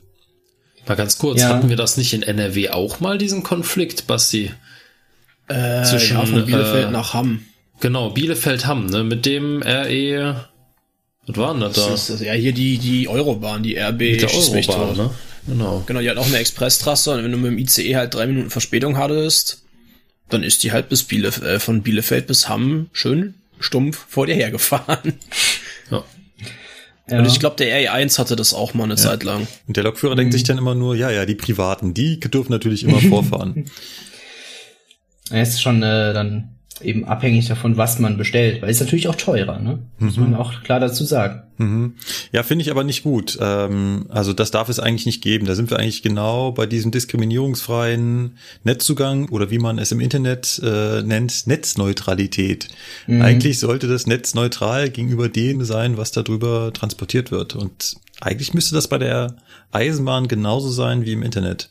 Ja, ich habe vielleicht jetzt da nicht so ganz die objektive Sicht, weil wir mit unserer Höchstgeschwindigkeit von maximal 100 km/h irgendwie immer die Verlierer sind. Äh, Dann, ja, Ja, ja, natürlich, soll, solltet ihr natürlich nicht sein, aber ist ja im Internet quasi genauso. Auch da Mhm. gibt es Quality Ja. of Service. Das heißt, es gibt Angebote, die sollten natürlich vorgelassen werden. Also zum Beispiel unser Angebot gerade, dass wir hier per Sprache in Echtzeit miteinander verbunden sind, sollte natürlich Vorrang gegenüber irgendwelchen E-Mails haben, wo es Ja. keinen Unterschied macht, ob die eine Minute später ankommen. Und ja, im Prinzip müsste es so ein Quality of Service äh, entsprechend natürlich auch auf ähm, dem Schienennetz geben. Die Analogie ist echt äh, zwingend, finde ich gerade. Ja, gut, also wenn Netz dann die ganzen Trassen geprüft hat, dann beginnt es eben äh, die Rückmeldephase, dass wir bis Anfang Juli dann die Trassen wieder zurückspielen an uns und dann können wir dazu eine Stellungnahme abgeben, weil Netz hat noch einen Konstruktionsspielraum von plus minus drei Minuten. Ja, Also sie dürfen Ja. unsere Fahrzeiten noch mal ändern Ja. im Bereich drei Minuten. weil sie halt her über das Netz sind und andere Zwänge noch haben, auf die sie achten müssen. Ja, zum einen das und zum anderen, also dieses Konfliktverfahren wird überhaupt erst angestoßen, wenn man diesen Spielraum ausgeschöpft hat und es äh, gibt sich keine Verbesserung. Ah, also innerhalb der drei Minuten darf DB Netz immer hin und her schieben, ohne dass ihr darüber, ja, was zu sagen habt. Genau, genau. Und das ist natürlich im Taktverkehr schlecht. Also Ja. wenn wir gerne einen 20-Minuten-Takt fahren wollen auf einer Strecke, dann ja, können wir um plus minus drei Minuten geschoben werden. Das ist dann Ja, im Extremfall so halt 14 Minuten Abstand, was sich daraus ergeben könnte. Und wenn sie tatsächlich über diese Minutengrenze äh, schieben, dann gibt es ein sehr schönes deutsches Verwaltungswort, nämlich die berechtigte Beanstandung, die wir dann an Netz schicken dürfen. Und dann, ja, dann wird äh, da eben auch nochmal äh, drüber gesprochen, was dafür die Gründe sind und äh, wie man das anderweitig beheben könnte. Dann, wenn das abgeschlossen ist, haben wir im August den ersten Netzfahrplanentwurf. Also für den nächsten Jahresfahrplan, der im Dezember gelten soll. das heißt, nur aus den Rückmeldungen, die DB Netz euch jetzt geschickt hat. Genau, beziehungsweise halt, wenn wir die geprüft haben und diese ganze Diskussion über die Beanstandung rum ist, dann haben wir den Netzfahrplanentwurf. Ganz kurz, Björn, ich würde das ganz gern nochmal eskalieren lassen. Was Mhm. ist denn, wenn ihr einfach nicht mit dem einverstanden seid, was Netz euch da liefert? Sie haben jetzt, was weiß ich, irgendein Cargo-Unternehmen vorfahren lassen und das seht ihr so gar nicht ein. Mm, Gut, dann wird eben auch wieder äh, eben Konfliktlösung äh, angestrebt. Mhm. Und ja, Konsequenz am Ende ist halt auch wieder, dass man an einem Tisch sitzt, auch mit dem Aufgabenträger, der als Land natürlich nochmal ein gewisses Gewicht hat auch. Ja. Ja. Ne? Und dann wird eben versucht, da einzuwirken, dass der unser vertakteter Verkehr trotzdem fahren kann. Weil du sprichst da was Interessantes an, Güterzüge. Ja. Da gibt's nämlich noch so eine fiese Falle. Das nennt sich Papptrasse. Die ist schon im Januar festgelegt. Und das sind pre-arranged paths. Internationale Güterverkehrstrassen. Die sind heilig. Wenn die einmal festgelegt sind, da rüttelst du nicht mehr dran. Ja, das hätte natürlich unseren Sebastian 2 jetzt hier äh, gefreut, ja, aber ja, er wird's hören, er wird's ähm, hören. ja, ja, ja. Das ist für internationalen Güterverkehr und ja, ähm, die werden natürlich auch irgendwo so gelegt, weil Netz weiß ja auch, was aktuell fährt, Ja. dass die nicht mit Nahverkehr irgendwie äh, ja, zusammenstoßen. Ja. Hat, gibt's denn noch eine Aufsichtsbehörde darüber? Ja, die Bundesnetzagentur, genau. Am Ende wird dann diese entscheiden, wenn es sonst keine Lösung gibt, dann muss das eben an die äh, Bundesnetzagentur gehen und dann wird es eine Entscheidung geben. Ja, weil es gibt ja immer wieder Artikel darüber, dass sich Privat-IVUs, zum Beispiel Flixtrain, darüber beschweren, dass sie nicht die Trassen kriegen, die sie haben wollen. Ja, da gibt's dann eben ja von der höchsten Instanz irgendwann den Entschluss. Also bei uns ist noch nie so weit gekommen, deswegen Ja. habe ich jetzt nicht so den Ja, aber die ähm, Erfahrung damit zum Glück. das, ne? das, das ist schon klar. Aber was ich halt rüberbringen will, ist, dass dahinter keine Willkür steckt. Will, Willkür, Nee, das- so. Willkür Nee, steckt. das auf jeden Fall nicht. Da gibt's dann auch festgelegte Kriterien, nach denen entschieden wird. genau. Ja, wir sind Sondern- in Deutschland, da ist alles geregelt. Genau, das ist, ja, äh, du sagst das so halb ironisch, aber im Endeffekt ist es ja Ja. genau so. Ja, was noch dazu zählt zu der Trassenanmeldung sind die Stationshalte. Das kommt dann im, im Oktober. Da müssen wir das Halt, warte mal, Moment, Moment, Moment, Moment. Du, du, du hast gesagt, ihr müsst bis morgen die Fahrplantrasse bestellen, aber erst bis Oktober, wo ihr halten wollt? Ja, weil das in eine andere Gesellschaft geht. Das eine ist DB Netz, das andere ist Station und Service. Also bei Station und Service bestellt man dann halt auch wirklich den, den Halt im verkehrlichen Sinne. Ach so. Im betrieblichen Sinne ist das alles schon mit äh, Ah. Netz natürlich mit drin, Okay. aber die quasi, wie beim Flughafen, hast du ja auch Flughafengebühren. Ja. Und das sind dann eben die Gebühren, dass Ja. die Reisenden die Treppen abnutzen oder die Mülleimer nutzen und so weiter. Ja, ja. Das sind dann diese Gebühren. Ich habe es mal für Karlsruhe Hauptbahnhof rausgesucht. Nahverkehr kostet 26,46 Euro pro Halt aktuell und im Fernverkehr äh, 64,29 Euro. Ist es abhängig von der Standzeit? Nee. Das heißt, ich kann da auch eine halbe Stunde stehen? Ja, also es wird dann pro Zug berechnet, einfach nur mit dem Ja. Halt. Ähm, Ja. Klar, irgendwann werden die, die Konstrukteure von Netz wiederum sagen, nee, also eine halbe Stunde, da ja. kannst du den Bahnhof zumachen. Genau. Ist dann eigentlich zu dem Zeitpunkt, wo ich den Fahrplan einreiche oder wo Netz den Fahrplan zurückmeldet, schon klar, auf welchem Bahn, also auf welchem Bahnhofsgleis ich landen werde? Nee, das äh, beginnt dann erst äh, danach die Planung. Aber das ist ja abhängig davon, wie schnell ich durch den Bahnhof durchkomme. Also wenn ich einen Gleis ganz, ja, also wenn ich, jetzt warst du gerade ganz kurz weg. Ähm, Ach so. äh, wenn ich also in einem Bahnhof ganz außen lande, dann kann ich ja viel langsamer Mhm. in den Bahnhof reinfahren und wieder rausfahren. Das schlägt sich doch auf meinen Fahrplan nieder. Ja, ähm, also es wird eine gewisse Grobplanung vorgenommen und dann aber den wirklichen Bahnhofsplan, ähm, Plan, äh, die, den Fahrplan für Zugmeldestellen, Mhm. der wird dann erst danach erstellt. Ah. Also auf welchem Gleis steht man dann wie lange Ja. und ähm, ja, rangiert man den Zug weg, macht man eine Bahnsteigwende oder Mhm. fährt noch ein Fahrzeug drauf aus der Abstellanlage und so weiter. Das wird dann erst äh, festgelegt. Und dazu müssen wir auch schon den Umlaufplan fertig haben, logischerweise. Ähm, wie wird denn das bei den Fahrzeiten dann grundsätzlich kalkuliert? Vielleicht weißt du das. Wird dann die langsamste Einfahrmöglichkeit in den Bahnhof genommen oder die schnellste? Hm. Ne, weil je nachdem, ne, wenn du mit einem verkürzten D-Weg oder sowas einfährst, dann hast du ja schon mal eine deutlich niedrigere Einfahrgeschwindigkeit, als wenn du jetzt im Durchgehenden reinfährst und hinten ist richtig schön Durchrutschweg vorhanden. Weißt du, was ich Ich meine? glaube, das kann man nicht pauschal sagen. Also, wie gesagt, diese Okay. Grobplanung gibt es. Wenn man jetzt weiß, der ICE wird am Karlsruher Hauptbahnhof auf Gleis 2 anfahren, Einfahrt 140 und dann, ja, dann kriegt er eben keine Geschwindigkeitseinbußen. Wenn man aber vorher schon weiß, dass der auf 1 soll, dann muss er eben entsprechend langsamer reinkonstruiert werden. Genau, das meine ich. Okay, da- Aber, ja, ähm, Ja. so ganz genau kann ich dir leider nicht sagen, weil ich jetzt auch die, die Oberfläche von Netz so noch nie gesehen habe. Hm, hm. Ach so, okay. Nee, hätte mich jetzt nur interessiert. Ja, aber ist schon klar, hier würde ein Konfliktpotenzial entstehen, ne? Also Ja, je nachdem, was jetzt Station und Service dann plant, kommen sie wahrscheinlich mit DB Netz in Konflikt. Weil, ne, das ist dann auch wieder Netz. Also Station und Service ist wirklich nur für den verkehrlichen Teil zuständig. Du kannst dir die Trennung so vorstellen, ab der Bahnsteigkante ist es Station und Service und das Gleis ist Netz. Okay, Ja, aber so ungefähr, ja, genau. aber Station und Service legt fest, auf welches Gleis gefahren wird. Nee, das macht Netz. Ah, das macht Netz. Okay, also welcher Bahnsteig es wird, steht dann schon netzseitig fest. Genau, ja. Ah, okay. Die Daten werden dann eben an Station und Service übermittelt für die Aushänge und so weiter. Mhm, mhm.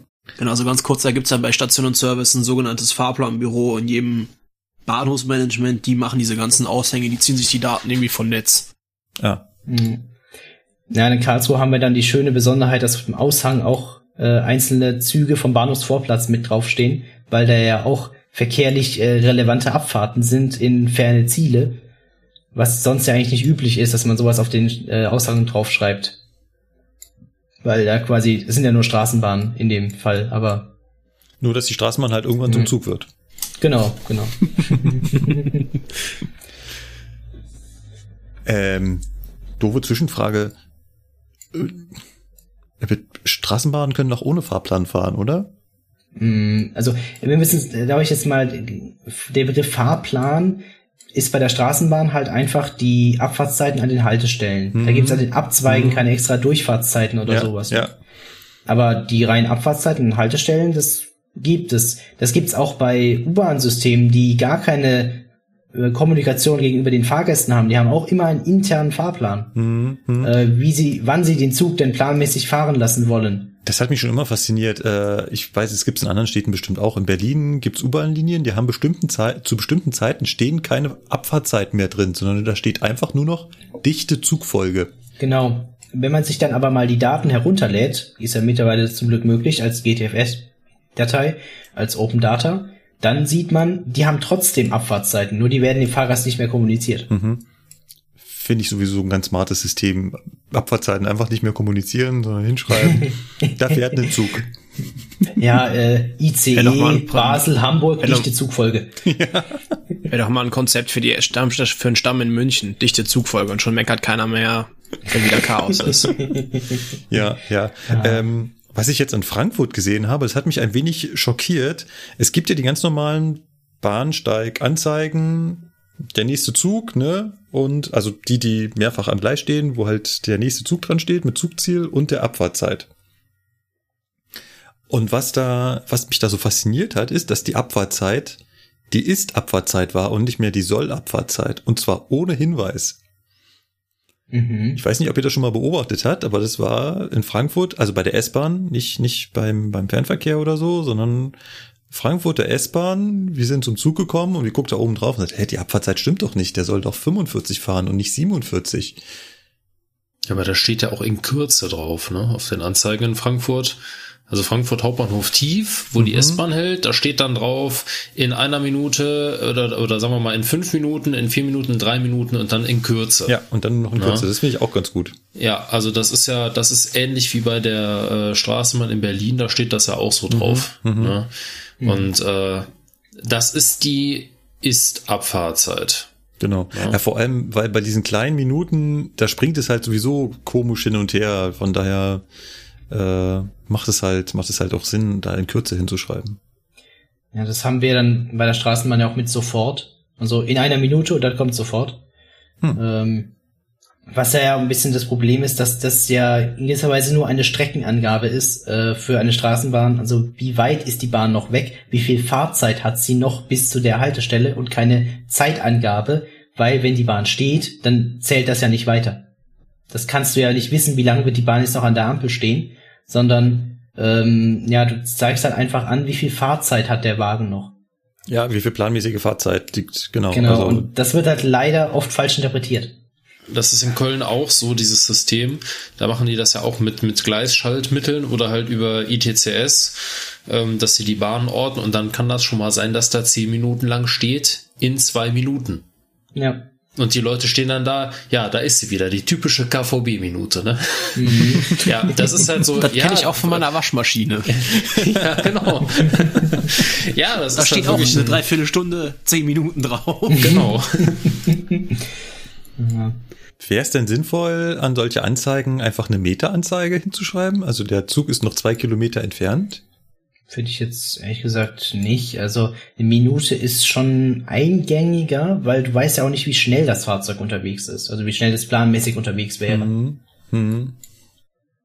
Aber ich finde ein bisschen, sagen wir mal, Aufklärung, wie das zu lesen ist, äh, wäre halt schon irgendwie ja, sinnvoll. Menschen sind nicht aufzuklären, das, das ganze Knicken, das kannst du fünfmal erzählen, dass das halt nur, das, das funktioniert nicht. Ähm, die Menschen gehen Gedanken verloren durch die Welt und denken, dass die Welt so funktioniert, wie sie sich das gerade vorstellen und regen sich dann darüber auf, wenn das nicht so ist. Tja, vielleicht wird's ja tatsächlich intelligenter mal, wenn man die ganzen Ampelschaltungen mit einbeziehen würde, weil die Ampelschaltung weiß ja schon irgendwo, wann sie jetzt vorhat, der Bahn wieder Fahrt zu geben.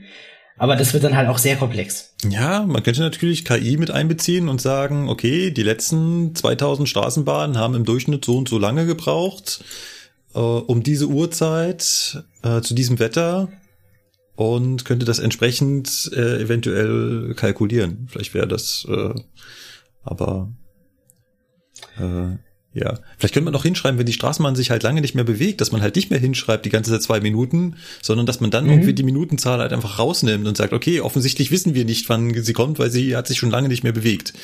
Ja, das, ähm, das hatten wir auch mal so drin. Ich hatte es aber schon länger tatsächlich nicht mehr gesehen als unbestimmt verzögert. Mhm.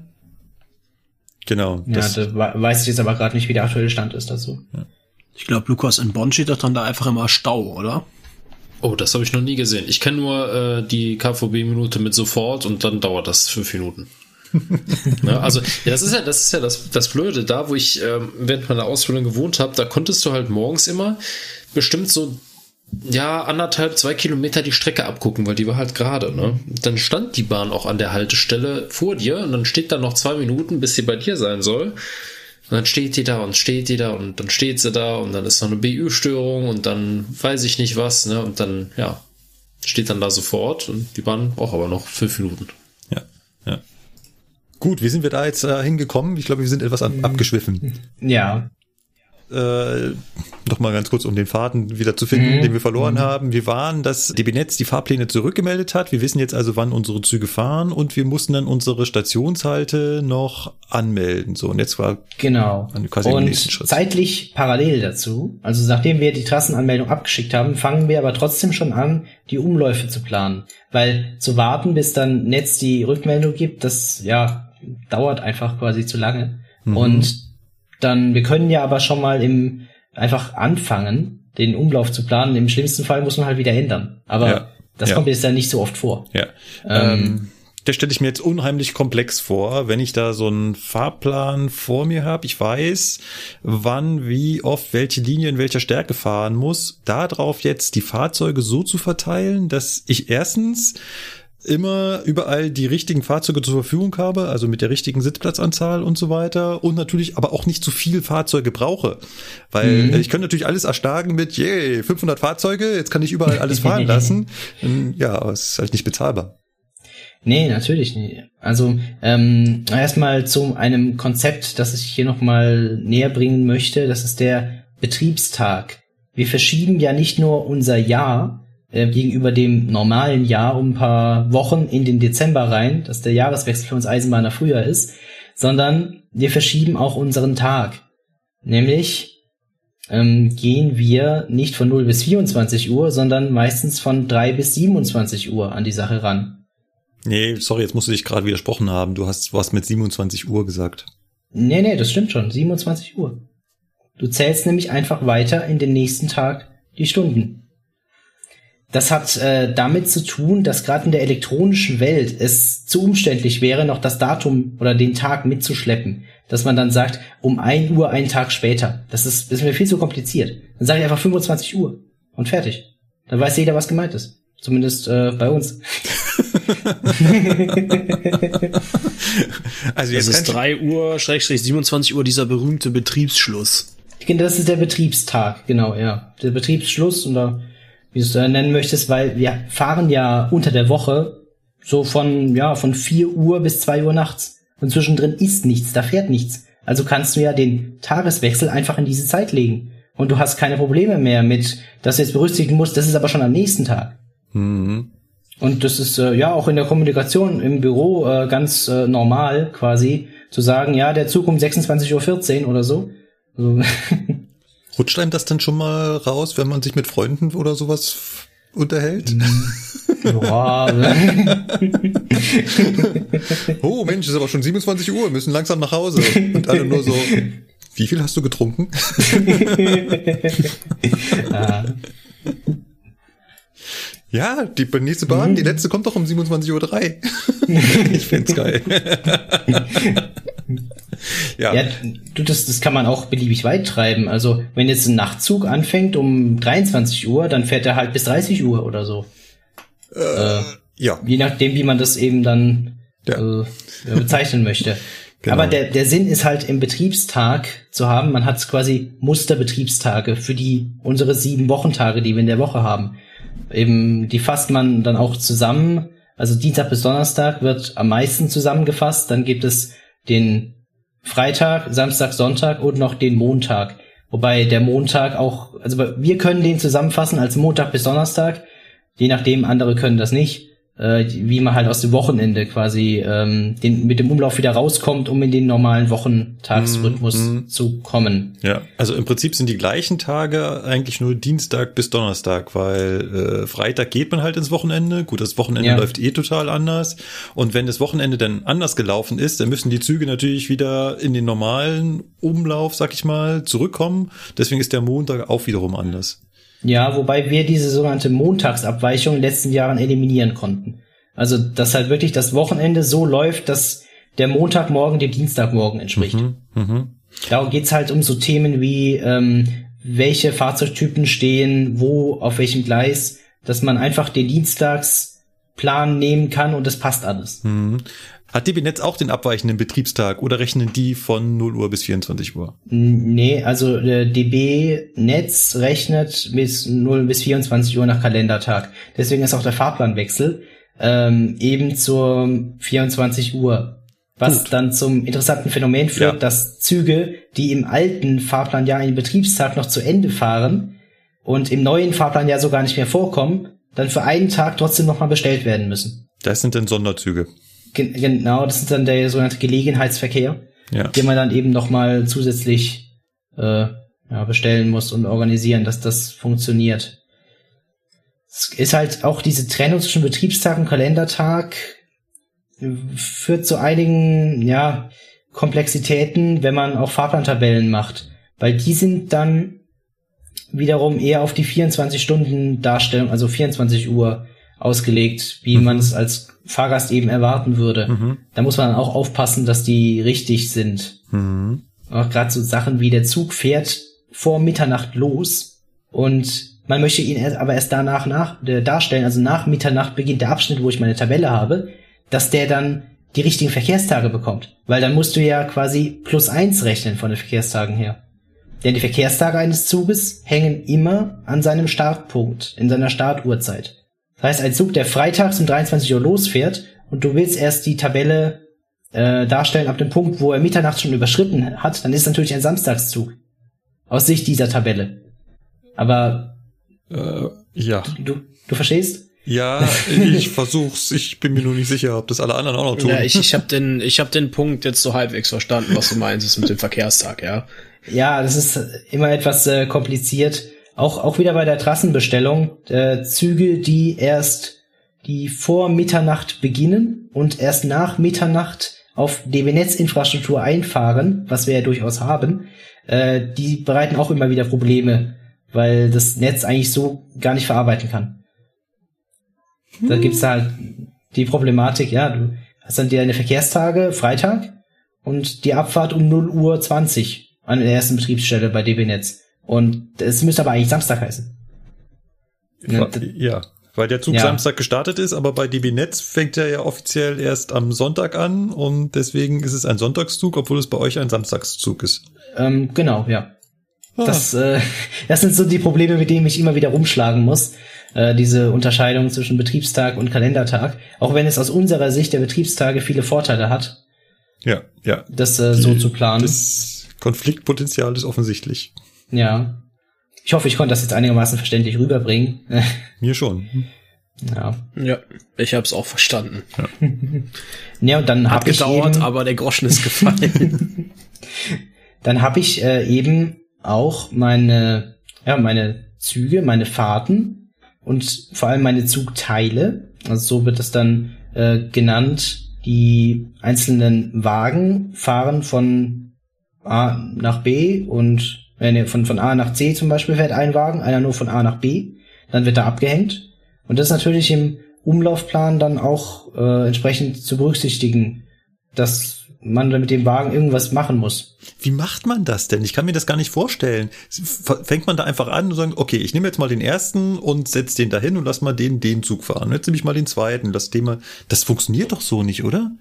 Also ich habe ja auch Softwareunterstützung wieder. Ja. Das äh, Planungssystem kennt ja schon alle Züge, da habe ich ja schon die Trassen draus bestellt und da sind die Wagenkapazitäten eingetragen. Also welcher Zug in welchem Abschnitt von welchem Triebfahrzeug gefahren wird. Und das legt mir da alles in eine Grafik, in eine Balkengrafik. Mhm.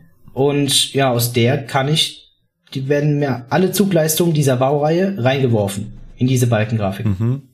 Und dann kann ich die verknüpfen. Aber Ich stelle mir das nicht trivial vor, auch für den, auch für die Software nicht. Ja, also die, äh, die Software, die macht quasi das erstmal das, was aus ihrer Sicht optimal ist. Immer die, äh, die Wände sofort, das heißt ähm, last in, first out. Mhm. Ja, und wenn ich es anders haben möchte, dann kann ich äh, Übergänge setzen, Zwangsübergänge, Mhm. Mhm. dass der ein anderer Übergang gewählt wird. Ja.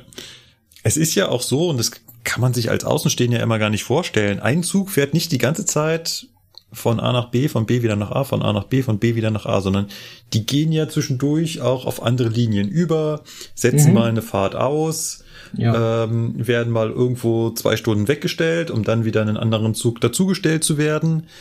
Ähm, warum ist denn das eigentlich so komplex? Es kommt halt immer darauf an, was für Fahrten man hat. Ähm, In der Hauptverkehrszeit wird ja meistens mehr gefahren, sowohl vom Takt her als auch von den Wagenstärken. Mhm. Und deshalb muss man ja die Züge zwischendrin irgendwo parken. Mhm. Und ja, da kommt dann halt auch die, die Abstellplanung ins Spiel, dass man hat ein Gleis, man fährt da rein mit einem Wagen und da steht er dann am Prellbock ganz hinten. Und dann ist das der, der auch letztes wieder rausfährt. Also muss er sein, weil es geht ja nicht, der kann ja nicht drüber fliegen über die anderen. Das ist richtig. Also, also wenn, wenn, wenn die Abstellung aus einem Gleis besteht. Genau, genau, natürlich. Also pro Gleis betrachtet. Mhm. Äh, wenn ich mehrere Gleise habe, dann ist es genau mein Hebel, wo ich ansetzen kann und sagen, der geht jetzt auf den Zug und der geht jetzt auf den Zug und so weiter. Mhm. Mhm. Und so lege ich das dann äh, Stück für Stück fest. Und Ja, was ich dabei eben äh, beachten muss, ist, wenn ich jetzt einen Umlaufplan neu plane, dann ist der ja nicht unbedingt rund. Also man hat gesagt, wir wollen da einen Zug verstärken, dann verstärken wir den und dann haben wir eben einen Bilanzfehler. Bilanzfehler deshalb, weil dann ja von einem einen Ort, wo der beginnt, ein Wagen fehlt und am anderen ist einer zu viel. Ja. Und das ja. muss ich dann ausgleichen. So Ja. nennt man das. Ja, also du hast dir vorgenommen, an einer Station soll jetzt der Zug verstärkt werden. Und jetzt musst du dir Ja. quasi Gedanken darüber machen, wie kommt jetzt der, der Verstärkerwagen dahin? Ja, wenn man das mit mehreren Zügen hat, da hat man halt mehrere solcher Bilanzfehler oder sie heben sich gegenseitig auf. Das kann natürlich auch sein. Das ist dann immer das Schönste. Aber Ja, wir müssen halt auch Züge verstärkt fahren, die von den Fahrgastzahlen her gar nicht so das äh, brauchen. Ne? Also, das ist dann immer das Typische. Warum fahrt ihr denn morgens um 10 Uhr mit drei Wagen da hin und her und im Nachmittags ist nur einer da? Ja, Ja. weil wir halt da diesen Zug um 10 Uhr nutzen, um die Wagen dahin zu fördern, wo sie nachmittags wieder gebraucht werden. Ja, ja, stimmt. Das, das, das äh, kennt, glaube ich, jeder. Das kenne ich hier auch von der S-Bahn, dass irgendwie zu extrem verkehrsschwachen Zeiten plötzlich ein Langzug dasteht und man Ja. fragt sich, wollen wir hier Kegeln drin oder ähm, wirklich halb leer ist, während dann morgens, aber es liegt einfach nur daran, dass natürlich die Züge zu bestimmten Zeitpunkten, wie wenn halt wieder die Hauptverkehrszeit einsetzt, wieder an anderer Stelle gebraucht werden, ja. Und du versuchst es natürlich Genau. so hinzukriegen, wie du es gerade gesagt hast, dass sich so äh, Bilanzfehler selbst aufheben, sprich, da wo du einen Zugteil abhängst, der zufälligerweise auch später wieder gebraucht wird. Aber das geht halt nicht immer, ne? Es kommt halt immer darauf an, ob ich da ein Abstellgleis habe oder in gewisser Weise auch, ich kann nur dann abhängen, wenn auch ein Dienst da ist, der das macht. Also Das- muss ja irgendjemand machen. Das ist ja noch die nächste, der, der, der nächste Knackpunkt. Du kannst ja nicht frei ins Blaue planen mit all deinen ähm, Wagen, die du so hast, sondern du musst ja auch bedenken, das muss halt Personal an der richtigen Stelle sein. Genau, da kann man natürlich jetzt auch sagen, ja, hier Planungsreihenfolge, äh, Dienstwagen kommt danach, das ist halt ein Zwangspunkt.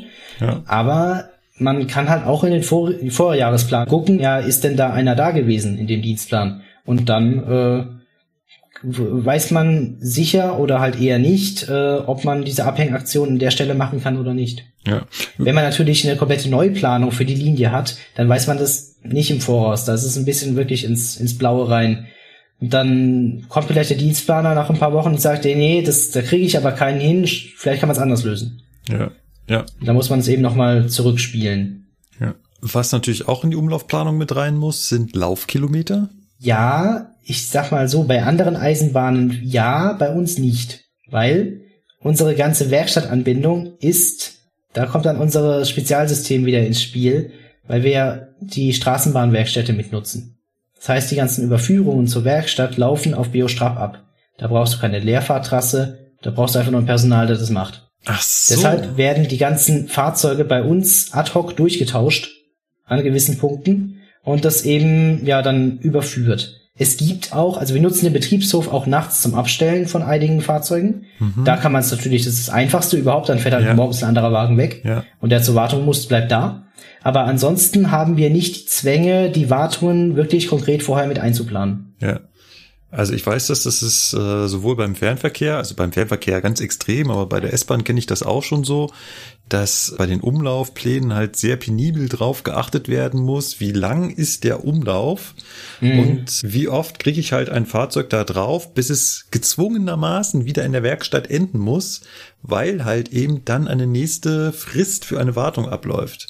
Und äh, aber das Problem habt ihr nicht, weil ihr könnt quasi ad hoc tauschen. Wenn ein Fahrzeug quasi jetzt diese Laufkilometer sich nähert, also die Fristen habt ihr wahrscheinlich genauso. Ja.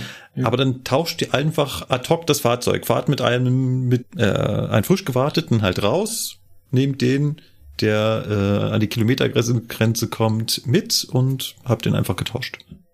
Genau, die Werkstatt äh, versendet da eben die Bestellungen an die Leitstelle und die müssen dann gucken, wie sie dieses Fahrzeug eben auch so durchgetauscht bekommen, indem sie zum Beispiel morgens auf einen bestimmten Umlauf einsetzen, der Richtung Karlsruhe fährt und da längere Zeit steht, dass man das dann eben austauschen kann. Ja. Ja. Also das ist, da sind wir in einer relativ glücklichen Situation, das nicht zwingend berücksichtigen zu müssen. Worauf ich aber schaue, ist, dass halt es keine Umläufe gibt, die irgendwo fernab von Karlsruhe, irgendwo im Bereich Heilbronn, immer nur hin und her fahren, so eng, dass man sie nicht weggetauscht bekäme. Das sollte halt nicht sein, Ja, dass ja. sie noch die Möglichkeit haben, da zu handeln. Ja.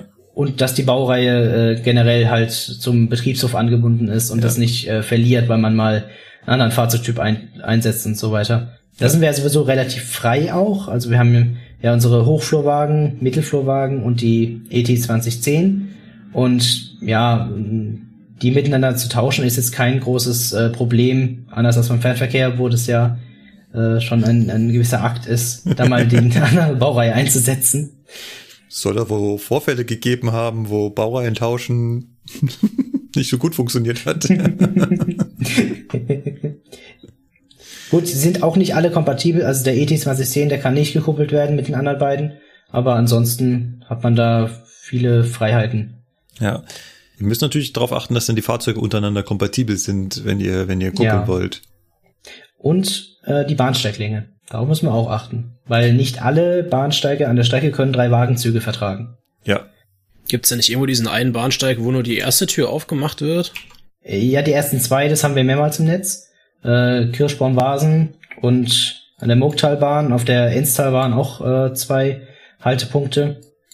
Und ja, das äh, läuft aber so, dass der das Fahrzeug hat extra Tasten für jede Tür. Also immer für das im ersten Fahrzeug kann man jede Tür individuell ansteuern bei unseren Wagen. Und dann werden nur die ersten beiden eben geöffnet und ja, die hinteren Wagen bleiben zu komplett. Das ist so ein Konzept, das gibt's auch immer wieder. Eigentlich zeugt das wieder davon, dass unsere Infrastruktur nicht dem entspricht, was wir eigentlich bräuchten. Dass wir tatsächlich Züge haben, sehr oft, die zu lang für die Bahnsteige sind. Ja, aber in dem Fall ist es halt, würde ich das nicht so sagen, weil das sind wirklich Haltepunkte, da ist fast nichts. Aber da ist halt schon ein bisschen was. Da wollte man nicht das Geld ausgeben für einen vollen Haltepunkt, sondern hat dann so diesen Mini-Bahnsteig dahin gebaut, um die Leute anzubinden, aber das ist quasi eine gewollte Einschränkung, weil es technisch möglich ist, das so zu handeln. Und das ist eigentlich auch ganz gut, weil die Alternative wäre dann halt, Geld für einen kompletten Haltepunkt, drei Wagenzug, 120 Meter lang, für eine kleine Siedlung von 20 Häusern, dann ist halt kein Haltepunkt. Ne? Dann doch lieber ein kurzer Bahnsteig. Mhm, stimmt eigentlich, ja. Okay, aber da auch immer sichergestellt ist, dass mindestens von einem Wagen immer noch eine Tür am Bahnsteig steht, muss ich nicht aufpassen, in welchen Wagen ich einsteige. Äh, nee, ähm, es sind immer nur der erste Wagen, die ersten beiden Türen. Das habe ich nicht verstanden. Ja, also der Zug hält und der Bahnsteig hat vielleicht 15, 20 Meter Länge und dann hast du vom ersten Wagen die ersten beiden Türen, die zu stehen kommen. Und der zweite, dritte, die hängen halt hinten raus. Da hast du keinen Bahnsteig. Und wenn da Leute drin sitzen, die raus wollen? Ja, da gibt's eine Ansage vorher, Oh, dass an dem halt eben nur im ersten Wagen ausgestiegen werden kann. wow. Und, und das verstehen die Menschen? Ja, also im Halt vorher kriegst du es gesagt, dass du am darauf folgenden Halt nur im ersten Wagen aussteigen kannst. Ja. Ja, und ich meine, die Leute, die das nutzen, die kennen das ja auch. Das sind ja meistens einfach Pendler. und Ja, so. ja, ja, ja, schon, aber Wir haben ja noch den, den krasseren Fall. Da hat man mal die Trasse verlegt, also ein bisschen die, den Bogen verbessert, dass man schneller fahren kann und brauchte dafür ein bisschen Grund von einer kleinen Siedlung, wirklich nur fünf, sechs Häuser, die da stehen. Und dann hat man denen als Gegenleistung einen Halt versprochen. Ja, der ist aber nicht wirklich im Fahrplan drin. Da muss man zum TF gehen und ihm sagen, dass er da halten soll und dann hält er da. also ein Bedarfshalt nur auf äh, persönlichen Wunsch. Genau. Und Und, an der Strecke gibt's dann einen, einen Taster, so sieht aus wie ein Ampeltaster und eine, ein Lämpchen, das aufleuchtet und dann wird auch gehalten, um einzusteigen. Auch nicht schlecht, auch nicht schlecht. Ja, Jetzt waren wir aber eigentlich in der Umlaufplanung. genau. Könnte da eventuell zum Schluss rauskommen, dass ihr nicht genug Fahrzeuge habt für das, was ihr euch mal vorgenommen habt? Nee. Weil das Ganze ist ja auch irgendwo ein integrierter Prozess. Also wenn wir jetzt sagen, wir wollen den verstärken, dann schauen wir natürlich auch vorher drauf, können wir das überhaupt machen? Also wenn es eine Hauptverkehrszeit, wo ja quasi alles fährt, da sagen wir gleich von vornherein, nee, wir haben kein Fahrzeug dafür. Hm? Ja, Das ja, aber entsprechend mitgeprüft. genau, aber es ist ja halt nicht nur die Anzahl der Fahrzeuge, wenn ich halt feststelle, okay, ich also von dem von der klaren Anzahl der Fahrzeuge würde es reichen, aber ich habe gar nicht die Kapazität, um das Fahrzeug in der richtigen Zeit dahin zu bringen, sozusagen. Ja, das, äh, das meine ich quasi damit. Also Okay. man, man, man prüft es halt, man kann es ja mal testweise einbauen, dann schauen, ob man das hinbekommt oder man sieht halt gleich auf einen Blick, dass das nicht geht mit dem Fahrzeugtyp, weil alle, alle halt schon fahren zu dem Zeitpunkt. Mhm. Das sieht man quasi. Okay. Gibt's noch was zu den Umlaufplänen? Na, dazu gehört, ist natürlich eng verwandt die Abstellplanung. Äh, da ist noch zu erwähnen, die Abstellgleise müssen angemietet werden, bei, auch wieder bei DB Netz. Das machen wir da so Juli bis Mitte August. Da müssen wir dann bestellen, welche Gleise wir gerne hätten, in welchem Bahnhof. Das sind auch schon seit Ewigkeiten quasi die gleichen. Also, ja, ähm, es gibt sogar auch, dass man sich das teilt. Also in Karlsruhe Hauptbahnhof teilen wir uns ein Gleis mit Go Ahead. Sie stellen nachts ab, wir stellen vormittags ab. Weil wir vormittags einfach den viel höheren Bedarf haben als nachts. Ja, und dann werden die Kosten eben anteilig verrechnet, je nach Nutzungszeit. Ja. Genau. Ja, da haben wir eben unsere, unsere Abstellgleise und die haben auch eine Nutzlänge, die ist ungleich der Baulänge, weil man hat ja noch Signale und so. Mhm, Die schränken die Nutzlänge ein, weil man darf natürlich erst nach dem Signal anfangen abzustellen, sonst kannst du nicht mehr signaltechnisch sicher wegfahren und die Fahrstraße löst ja auch nicht auf, oder die Rangierstraße. Ja. Ja. Und äh, ich kann den Lokführer auch nicht zumuten, dass er Zentimeter genau ins Signal dran fährt. Ja, ja. Da, da haben wir jetzt neuerdings Abstellpositionen in Karlsruhe Hauptbahnhof. Das ist jetzt ganz frisch erst reingekommen in die, an die Schwellen. Das war ja mal ein Akt, das äh, entsprechend zu organisieren, bis Netz sich bereit erklärt hat, dass wir das machen dürfen. Ja, die, die Diskussion gibt's immer wieder, ja. Ja. Ja, jetzt äh, haben wir halt Positionen, dass wir das Gleis wirklich äh, auch so gut vollstellen können, dass es eben genau passt. Weil vorher hast du halt immer so einen Unsicherheitsfaktor drin gehabt. So, eigentlich passen fünf rein, aber mach mal lieber nur vier, weil sonst so. Könnte einer blöd parken. Genau, genau. Und jetzt haben wir halt die festen Positionen, da sollte es jeder wissen und äh, sehen, wie man abstellt. Ja. Äh, die kenne ich hier von der von der S-Bahn auch. Die, die nennt sich äh, Stände. Also man sagt dann immer Gleis 2, Stand 4. Und dann muss man halt bis zur 4 fahren. Und da gab es bei uns, glaube ich, so die Regel, ähm, Führerstandsfenster Mitte muss das Zeichen für den Stand sein. Weil, Ja, oder der Sandhaufen auf dem Boden. Ja, Aber, den- aber den siehst du ja nicht, ne? Den man siehst so nur in schlecht, Google ja. Maps auf dem Luftbild so schön, wie Genau. da über die Sandhaufen liegen. Ja, weil teilweise an den Gleisen halt auch ähm, so Tritte angebracht sind.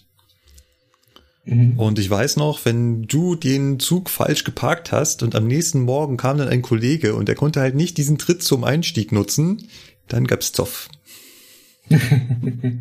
Ja, ne, sowas haben wir nicht im Netz. Also bei uns äh, steigen die TFs noch über quasi in Anführungszeichen die Leiter am Fahrzeug selber ein.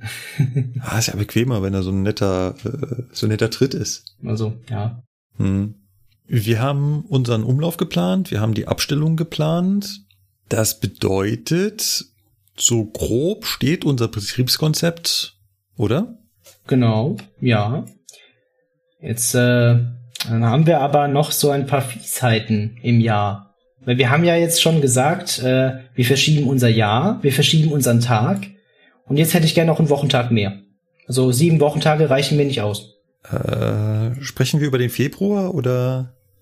Nein, ähm, wir, wir sprechen über die Tatsache, dass an mindestens vier Tagen im Jahr die Wochentage Montag bis Sonntag nicht ausreichen.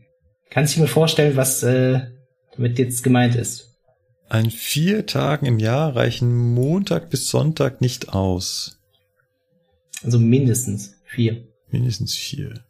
Nee, ich weiß es nicht. Sebastian, Lukas, habt ihr eine Idee? Adventssonntage? Nee, das wäre ja wieder Sonderverkehr. Also, Also ich bin auch raus, ich habe keinen Plan. Okay. Äh, es handelt sich aber um den 25.12., den Ostersonntag, den Pfingstsonntag und den Karfreitag. Und was ist an den Tagen besonders? An denen folgt danach ein Samstag oder Sonntag. Und sie sind selber ein Sonntag. Normalerweise hast du ja an einem Sonntag immer danach einen Wochentag wieder. Und ähm, ich weiß nicht, äh, es ist bei den meisten wahrscheinlich so, dass du vor einem Samstag oder Sonntag den Nachtverkehr fährst, also einen erweiterten Verkehr, so schon bei der S-Bahn. Mhm, mhm. So, und ein Sonntag auf einen Sonntag folgend, der braucht natürlich auch diesen Nachtverkehr. Ja. Und deshalb ist das dieser achte Wochentag, der Sonntag mit Nachtverkehr. Weil den hat man im Jahr wirklich nur ein paar Mal. Der muss aber trotzdem eben geplant werden. Aber dann gibt's ja auch noch mehrere Freitage, aber da kann man einfach einen Freitag nehmen. Also wenn ein Feiertag mitten in der Woche ist, dann ist der Tag davor ein Freitag oder ist es dann ein normaler Genau. Wochentag? Das ist dann ein Freitag, genau. aber äh, dieser, dieser Sonntag mit Nachtverkehr ist halt wirklich so eine Spezialkonstruktion, der sich aus Sonntag plus Sonntag ergibt. Und Ge ja, ja, klar, macht deshalb, Sinn. Ja. Hm? Macht, Ja. macht, macht, macht Sinn. Also, weil halt eben die, die, die Menschen, die am Samstag feiern gehen, die wollen ja abends noch nach Hause fahren.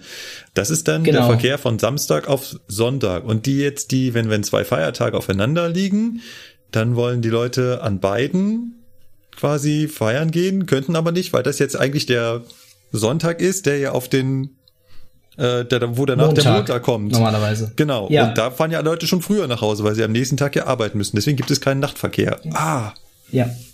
okay. Und deswegen ist das ein besonderer Tag. Das ist ein Sonntag, wo aber noch spät gefahren wird, damit am nächsten, ja, weil danach noch ein Sonntag folgt. Genau. Okay. Und warum ist das kein Samstag? Ähm, weil ja, also der Verkehr zwischen Samstag und Sonntag unterschiedlich sein kann. Ach so. Das ist nicht zwingend gleich. Ach, okay, ja, ja, okay. Also am, dass am Sonntag generell weniger, noch mal weniger fährt als am Samstag, Ja. weil halt nicht eingekauft werden kann. Ja, jetzt, Ja. jetzt habe ich es auch verstanden. Ja, bei uns äh, ganz krass, weil wir samstags auf einer Linie den 10-Minuten-Takt noch fahren äh, und dann eben sonntags nicht. Hm, hm, klar. Ja, macht Sinn. Ja. Deshalb braucht man dafür eben noch mal diesen speziellen Tag. Aber der Ja. wird dann sowieso im Rahmen der Feiertage mitgeplant. Ja. Und mindestens vier deshalb, weil es ja auch, wenn ein datumsgebundener Feiertag auf einen Montag fällt zum Beispiel, dann hat man ja auch diese Konstellation. Ja, ja. Aber die vier hat man auf jeden Fall. Ja, Feiertage allgemein sind doch fies, oder? Also weil die halt, Mhm. äh, die machen einem das gesamte Konzept von Montag, Freitag, Dienstag, Mittwoch, Donnerstag, also kaputt. Ja, ja. Also ich habe mal so ein bisschen überschlagen. Wir beschäftigen uns wahrscheinlich so einen Monat Mannstunden nur mit Feiertagen. Also 15 Leute einen Monat lang. Nee, nee, nee, äh, also äh, eine Person einen Monat lang. Ach so, okay. Wird dann auf mehrere natürlich aufgeteilt, aber ja. ja. die sich nur um die Besonderheiten kümmern müssen der der einzelnen Feiertage und äh, Ja, genau, weil der, der Freitag äh, passt nicht zwingend auf den Sonntag.